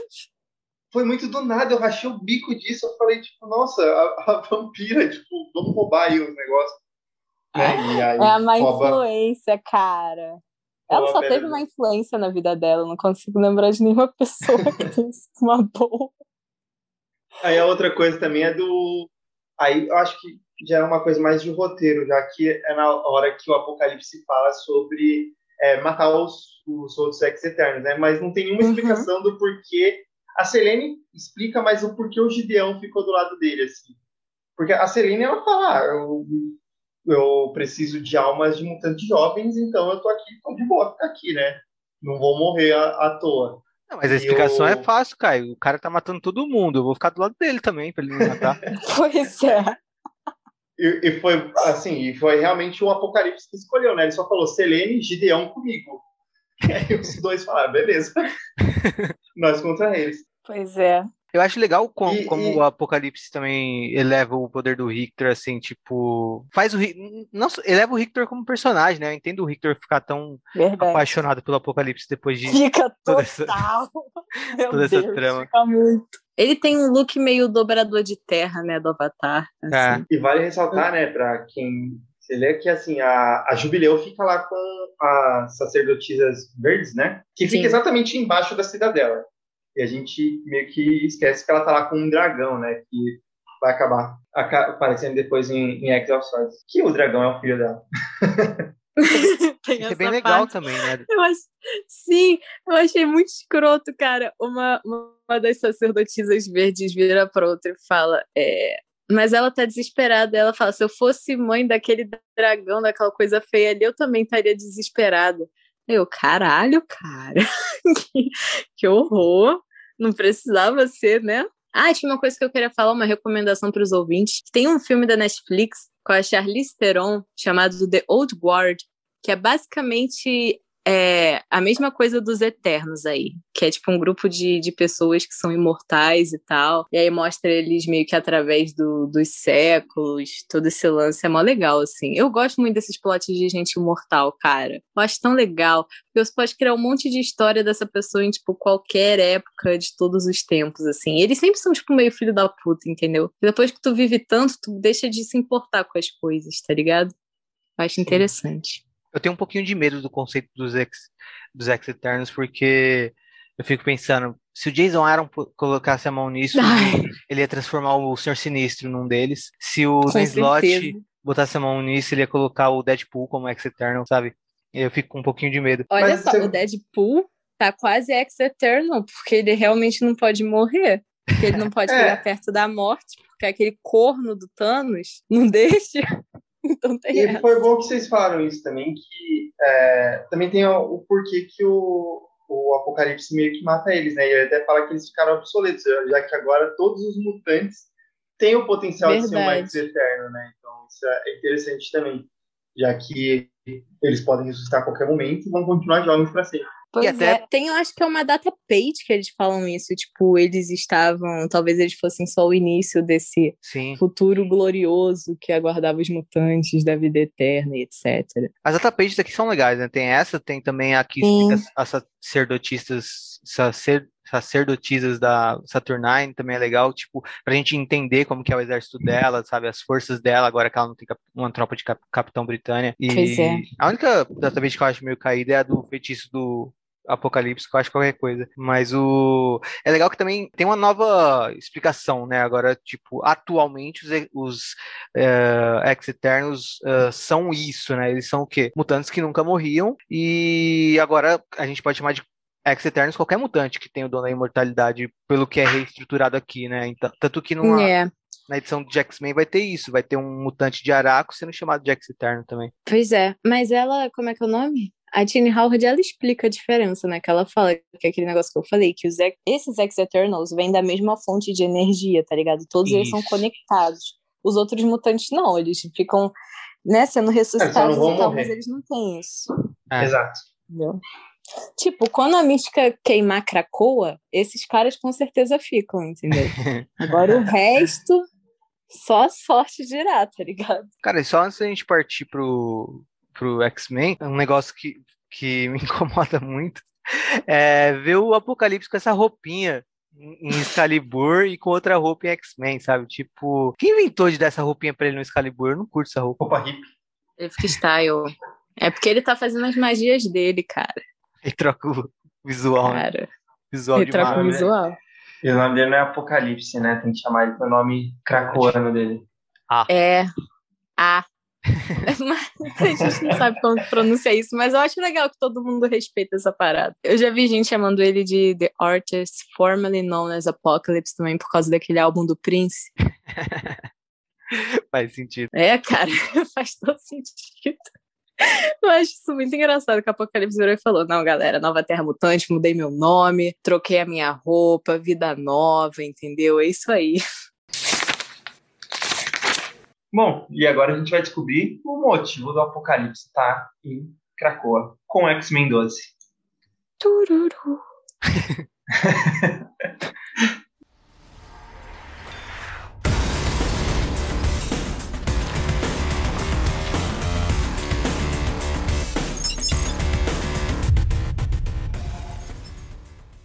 Só lembrando Krakoa ela tem uma segunda ilha menor interligada a ela, que nós vemos lá em X-Men, na edição número 2, que é uma extensão de uma ilha chamada Araco. Então, é uma pequena extensão dela que está ligada lá em Krakoa. Essa ilha tem um único habitante, que é o Invocador, que é neto do Apocalipse.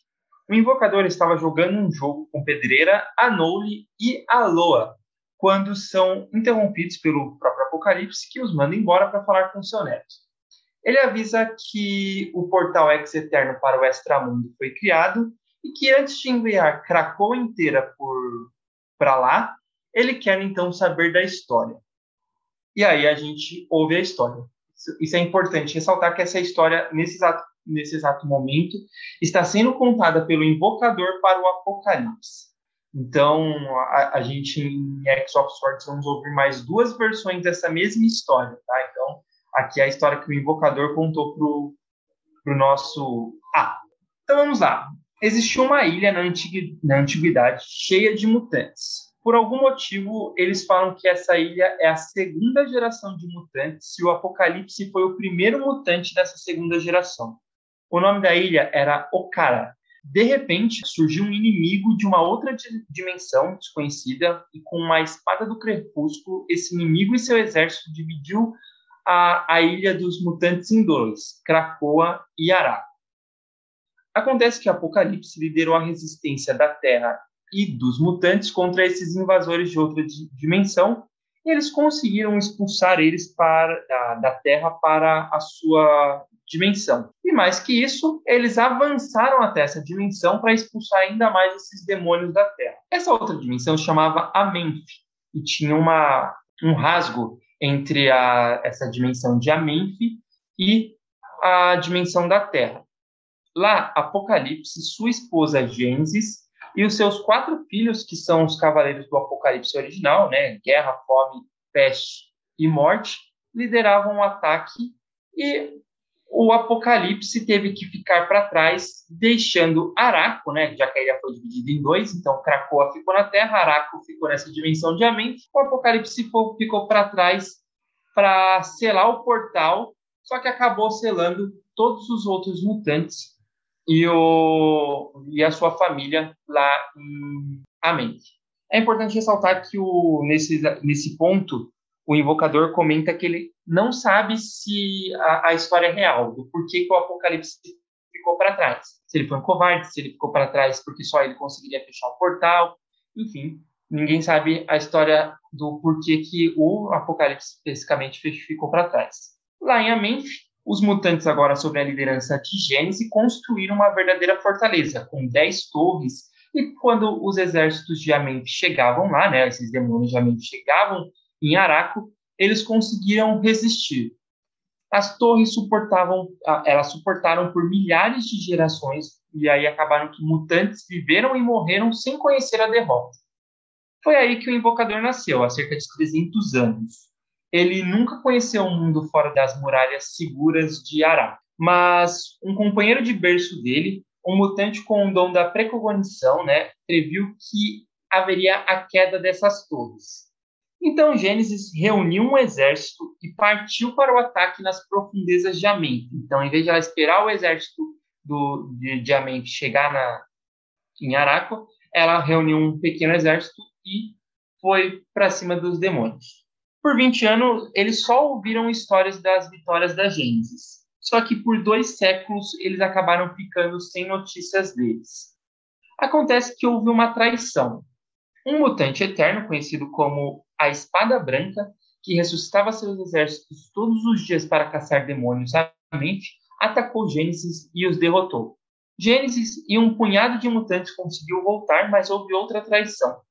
Uma mutante chamada Isca, a Imbatível, passou para o lado de Amente. E é importante ressaltar que ali eles falam qual é o poder da Isca. É o poder de nunca perder. Então, por isso, ela o, o fato dela não perder, as decisões dela fazem parte do poder. Então, ela, mesmo não querendo, ela troca de lado. Então, todo mundo já sabia o que significava essa atitude da, da Isca.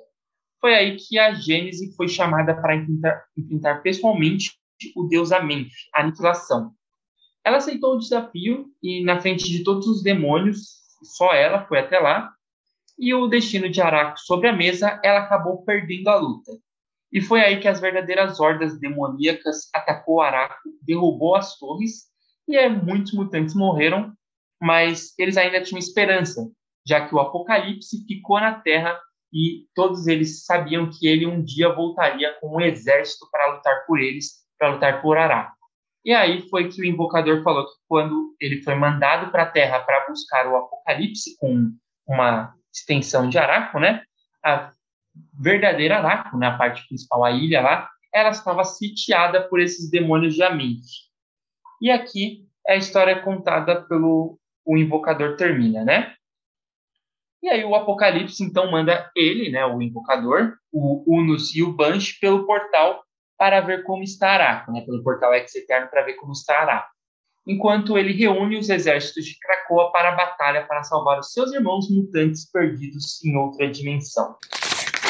Acho que essa, essa história de Araco pode ser bastante confuso, né? Tipo, sei lá, eu, eu acho que é, ela é densa, né? Então acho que isso justifica um pouco a gente esmiuçar tanto assim. Mas depois que você se acostuma e olha para os nomes e identifica, tem algumas datapages que ajudam bastante, a, a história vai ficando mais clara. Eu lembro que a primeira vez que eu li eu fiquei um pouco confuso, eu até reli na, já no mesmo dia, e aí foi um pouquinho mais claro, mas, tipo, depois que eu terminei, assim, hoje, já tendo lido toda a história, toda vez que eu leio isso, eu vejo com muito mais clareza e eu consigo reparar em muito mais coisa, né? Então, até fica uma dica para os leitores, depois que vocês lerem uh, X de Espadas, vai ser uma saga que também dá para ler, sabe? É uma coisa legal de se ter, porque é uma coisa que é bacana de se fazer a releitura. Mas, tipo, explicando de maneira bem básica, é só a gente pensar. Krakoa, como a gente conhece, era uma ilha maior, chamada Okara. Ela foi dividida em dois, Araco e Krakoa. Então é uma ilha só, que virou duas, e tem essa outra dimensão e essa invasão vinda de outra dimensão chamada Amen, né? E o que a gente vê pela história do, invocador aqui, e inclusive ele tá contando uma história que ele não viveu, né? Ele nasceu depois dessa separação e tudo mais. A gente vê uma história de guerra que uh, o Apocalipse precisou ficar para trás por algum motivo, uh, enquanto a esposa dele, Gênesis, liderou o combate nas terras de Ament, né? E a gente descobre que esse, essas hordas malignas de Ament uh, são guiadas por um líder chamado Aniquilação, que ainda nessa edição a gente não sabe muito bem sobre o que ele é, a gente vê um visual dele só. E aí a gente tem a história história de Araco lá, né? Uh, o Espada Branca, que eu acho um personagem fantástico, uh, e ele ter ficado contra Araco é porque ele já não vê os. Uh, mutantes de Araco como algo é. igual a ele, né, e tal, e, tipo, tem uma separação entre ele e os mutantes de Araco, isso eu acho bacana, e ele enfrentar os mutantes de Araco e vencer a, a Gênesis também, tipo, coloca ele num patamar fudido, né, então eu acho isso tudo muito interessante, é, essa questão do, do Espada Branca, esses, é, toda essa mitologia da Ilha de Araco, sabe, se, eu, se, se isso fosse uma coisa à parte, fora da cronologia X-Men, também eu ia gostar bastante, e eu gosto muito de ver isso aqui, eu acho muito legal essa criação de conceito aqui, eu acho que são todos conceitos muito interessantes, sabe? E todos os mutantes que já são apresentados aqui, eu já, já me desperta o interesse. O Invocador até disse na edição, no episódio que a gente falou sobre, na primeira edição que ele aparece, eu já disse que foi logo de imediato um personagem que me instigou bastante e continua me instigando aqui mais ainda. Uh, o jogo que ele joga com o Pedreiro é meio sinistro, né? Ele descobrindo as fraquezas do Pedreiro e tal. A conversa que ele tem com ele é uma conversa muito tensa, apesar de que parece que eles estão num clima amistoso ali. Então eu acho tudo a construção tensa nessa edição e muito bem feita e de uma mitologia muito incrível. Vale também destacar a arte que contribui bastante para isso. Eu não sei se os, o design dos personagens foram feitos pelo próprio Yu, uh, talvez não, mas enfim, são, são todos muito bonitos e tudo mais. E Uh, todos têm sua personalidade já no visual, você consegue pegar alguma coisa da personalidade deles, né? Uh, a Isca uh, já é um personagem que instiga bastante também essa, esse poder dela, que é tipo um poder da, da Domino, né? de não. É, é tipo o poder de sorte da Domino, só que uma potência maior, ela não perde, simples assim. E eu acho que é um prólogo para X de Espadas, que é um prólogo muito interessante e eu, fico, eu fiquei muito animado de ler a saga quando eu li isso. Uh, as expectativas foram lá para o alto e sempre que eu releio essa edição, eu fico com vontade de seguir lendo para continuar vendo a saga, porque eu acho isso uma história, desde o início aqui, já muito boa e que me instiga bastante. Não sei se a também já curtiu bastante uh, esse início aqui, ou se ela curtiu ou não curtiu. Eu curti, eu curti. Quando ele pela primeira vez, eu também fiquei, caraca, o que que tá acontecendo, maluco? O que que eles estão criando aqui, cara? Tô entendendo porra nenhuma. Mas agora relendo, que eu não reli ainda o, o o X of Swords, eu só li quando tava saindo. Relendo, você vê que as coisas começam a fazer mais sentido. Eu acho muito legal eles criando esse lore do passado dos mutantes, tá ligado? Porque isso é uma coisa que a gente via, tipo, pouquinho aqui e ali, sabe? O mutante mais velho que a gente sempre acompanha é o Wolverine, tá ligado? Mas o Wolverine não é velho que nem o Apocalipse, essa galera de arco. Também adoro o fato do Apocalipse ter uma esposa chamada Gênese. Genial. É brega, é, mas é incrível, é lindo, entendeu? Eu adoro que tem esses nomes bíblicos, porque tem o Gênesis, o Apocalipse, o Êxodos também, no conselho.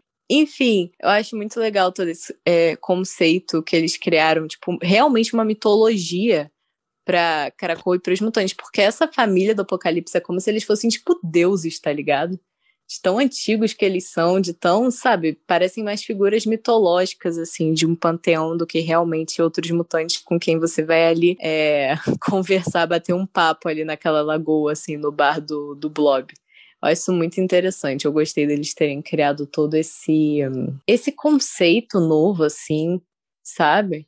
Eu acho isso muito legal. Acho que é a coisa, uma das coisas mais legais que tem dessa saga do X of Swords, que eles realmente, tipo assim, na época, eu até fiquei meio bolado, porque eu achei que ela foi muito longa e que não, tipo, acrescentou coisas pro passado, entendeu? Mas não seguiu o plot principal, porque a gente tinha acabado de sair, tipo, de House of Facts, Powers of Ten, tava todo mundo super empolgado e tal.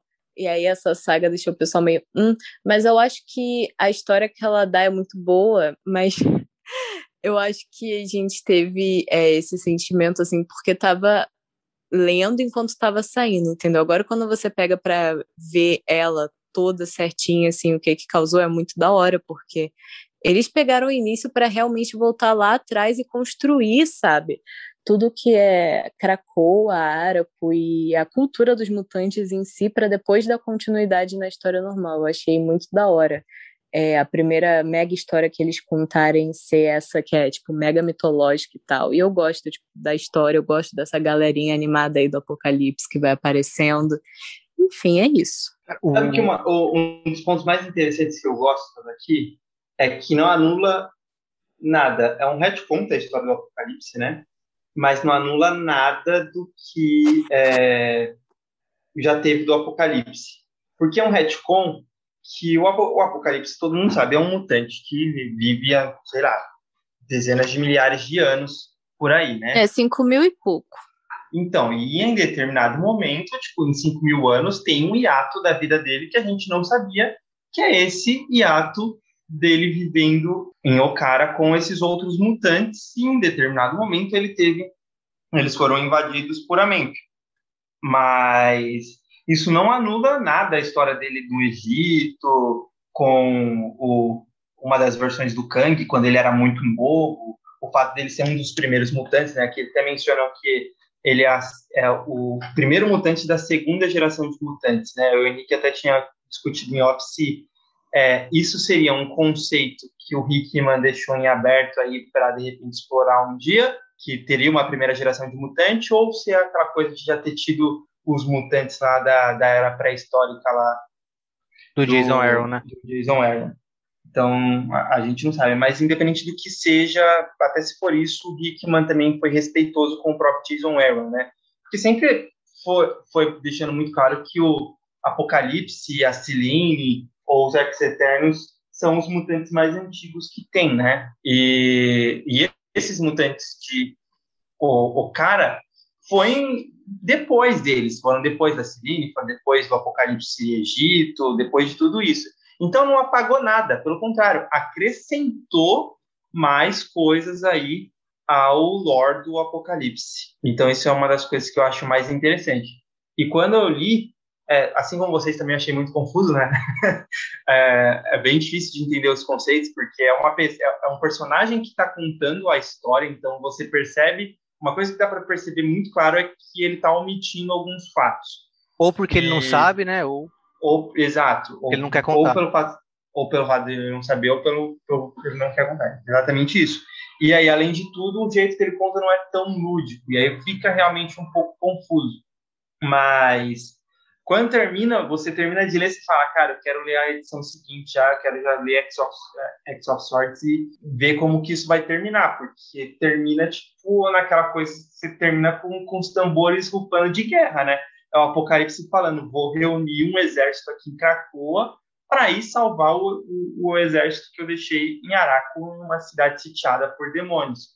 Então é, é bem legal essa, essa parte você fica empolgado para começar a ler. Eu acho legal também como a edição, uh, como a, a, arte do Francis Yu, ela também eleva essa história que é muito bem contada na, nas palavras do Hickman aqui, né?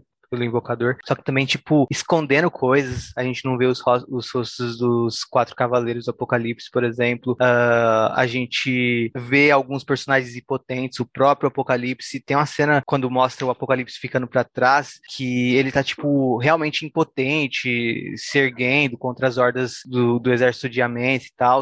E aí tem um close no rosto dele, um close, ó. aí tem uh, um quadro que foca no rosto dele e tá com sangue jorrando no rosto dele e ele tá com uma cara de sofrimento, no sentido de tipo depressão mesmo, sabe? Parece que tá machucando ele o que tá acontecendo, que tá deixando ele melancólico, sabe? Tem uma melancolia no rosto dele, eu acho muito bem trabalhado nos detalhes a arte do Francis Yu aqui nessa edição e valoriza muito essa história que tá sendo contada. Pô, eu me apaixonei pelo White Sword, pelo uh, Espada Branca, né? Uh, a partir do momento que eu vejo ele aqui, eu já fico tipo, caralho, eu quero ser esse cara que mata todo mundo todo dia e ressuscita todo mundo todo dia também. Uh, do lado dele, é, é Isso é legal, que a gente vai ver melhor depois na saga do Edson Sword, né? Mas é. todos esses mutantes de Araco são muito bem desenhados, assim, o visual deles é muito foda. De todos eles. Sim.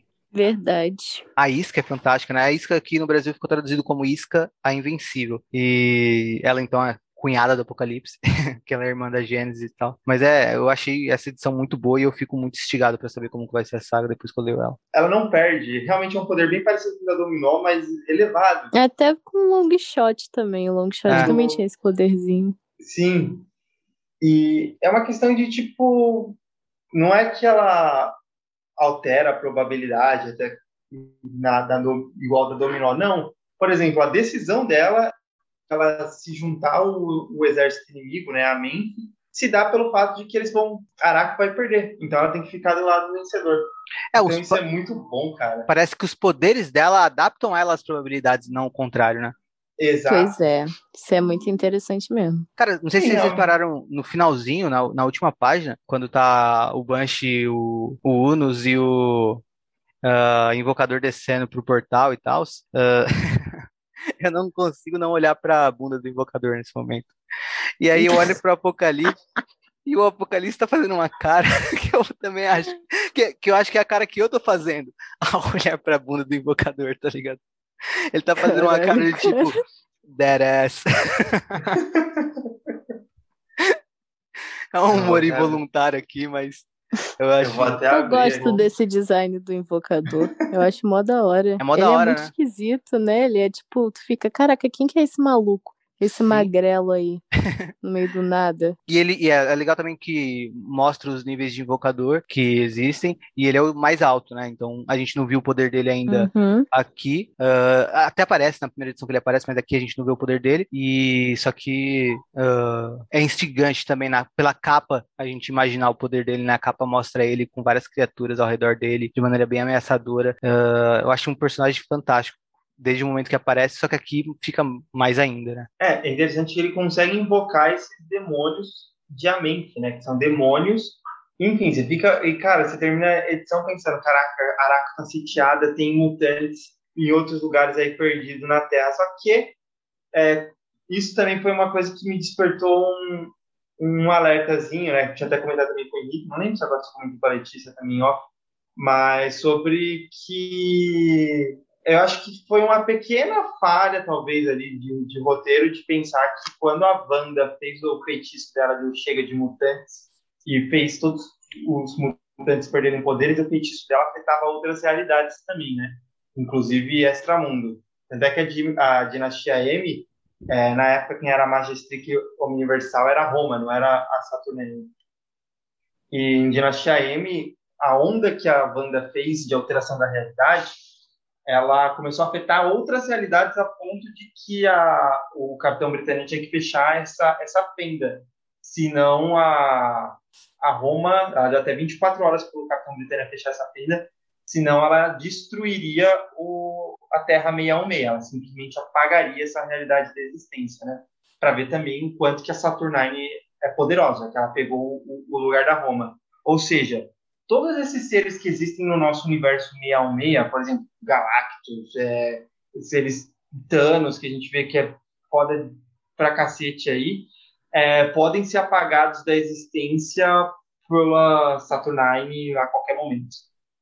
Mas, pois voltando é. ao assunto, é, eu acho talvez que colocar mutantes que sempre existiram ali em outra dimensão, talvez poderiam pensar que esses mutantes poderiam ter perdido também o poder no dia M, né? Fica aí meio que aquelas coisas de catapiolho, sabe?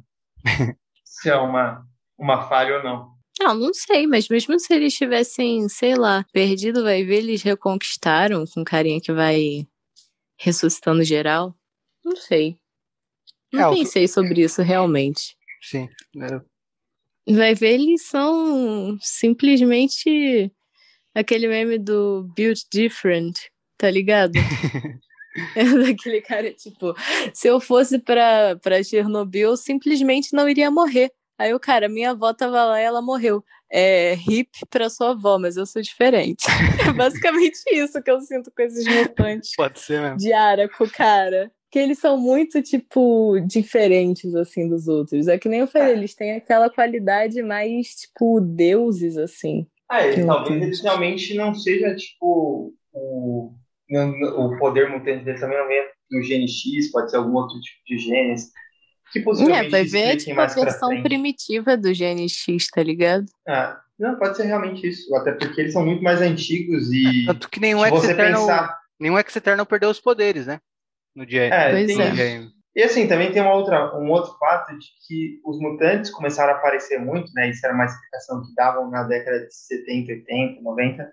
Chamavam eles de filhos do átomo, né? Falavam uhum. que eles uhum. começaram a aparecer muito devido a, a muita coisa atômica que estava tendo e começou a nascer, é, acelerar o processo evolutivo da humanidade para se transformar nos mutantes, né?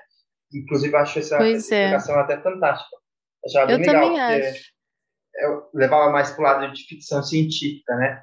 E aqui a gente viu que já existia muito mutante na antiguidade, né? Não. Pois é. Mas eu acho que ainda dá para tipo, ter aquela explicação, porque não é tantos mutantes que nem existe, tipo, no, hoje em dia no universo Marvel, tá ligado?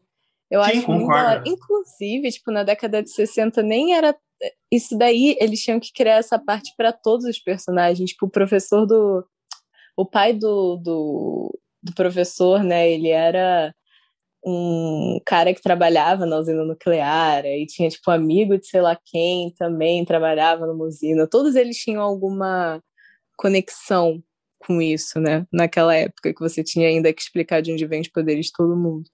Mas eu acho da hora, assim, essa, esse aumento aí de canon mutante. Porque os que a gente vê do passado geralmente são ali pela era vitoriana, né? Tirando o Apocalipse e a Celine. Geralmente é a galera por ali. Então acho é, tipo maneiro tipo, mostrar os mutantes de antes. É, a Mística também, o Dente de Sabre, a Sina, todos eles são dessa época aí. Era ah, então, vitoriana e, por aí. E, e aí isso é interessante, porque você pensa que, tipo, os mutantes, eles passaram a evoluir agora, né, na, da década de 60 para frente começou a aparecer muito mais mutante por causa dessa aceleração devido a explosões atômicas ou coisas nucleares, né, zonas nucleares, e isso acelerou aí o processo evolutivo que demoraria mais, é, na teoria, né, esse, processo evolutivo demoraria muito mais tempo. Então, o fato de já ter existido muito mais mutante na antiguidade realmente pode ser que o gene X seja diferente deles. Ou vai ver, tinha, tipo, esses mutantes e tal, mas a gente sabe que geralmente mutantes, eles se, né, vão aparecendo por aqui e por ali, mas quando você tem os mutantes, é muito difícil você ter algum cujos filhos não sejam mutantes também. Então vai ver essa galera ficou presa durante muito tempo, tipo, todo mundo, né, ficou fora aí nessa realidade. Então, vai ver isso também diminuiu, porque os mutantes não estavam, tipo, é, tendo filhos, tá ligado? Sim, pode ser também. Pra ter é mais mutantes ainda. É um bom ponto. É, e essa então seria a terceira geração, né? Essa dos anos 60 pra cá. É, a, teria nascido alguns mutantes por aí, né? Mas provavelmente ninguém catalogava, tipo, nem eles entendiam direito que eles eram. E até que realmente começou a nascer os mutantes, o Xavier viu e falou: vou escravizá-los. Xavier. O Javier falou: eu vou dar o, meu, o nome desse gene aí em minha homenagem. a Moira pensou: hum, de novo tá, tá, tá acontecendo aqui na, na vida. Isso é interessante também de pensar que teve uma vida da Moira que o Apocalipse ficou com ela. É, né? Bride of Apocalypse, cara. pois é, isso realmente foi algo que me surpreendeu, não estava esperando. Falar para vocês. Quando eu li essa história. Mas a Moira também já foi aí casada com o Apocalipse. E é isso, Porra, deve pessoal. ser muito esquisito ser a Moira, né? Porra, deve ser muito esquisito, porque você viveu várias vidas com essa galera e eles nem sabem. Porra. É isso. Minha última reflexão. Boa. Então é isso, pessoal. Obrigado por ter nos escutado até aqui. Por favor, compartilhe nosso podcast aí com o amigo que adora o mundo mutante. Ficaremos bem felizes de continuar plantando aí a nossa semente de Krakoa na podosfera. Esperamos encontrar vocês novamente muito em breve em um futuro alternativo, ou uma realidade, ou linha do tempo, ou uma dimensão agora. Ou vida da Moira. Ou vida da Moira.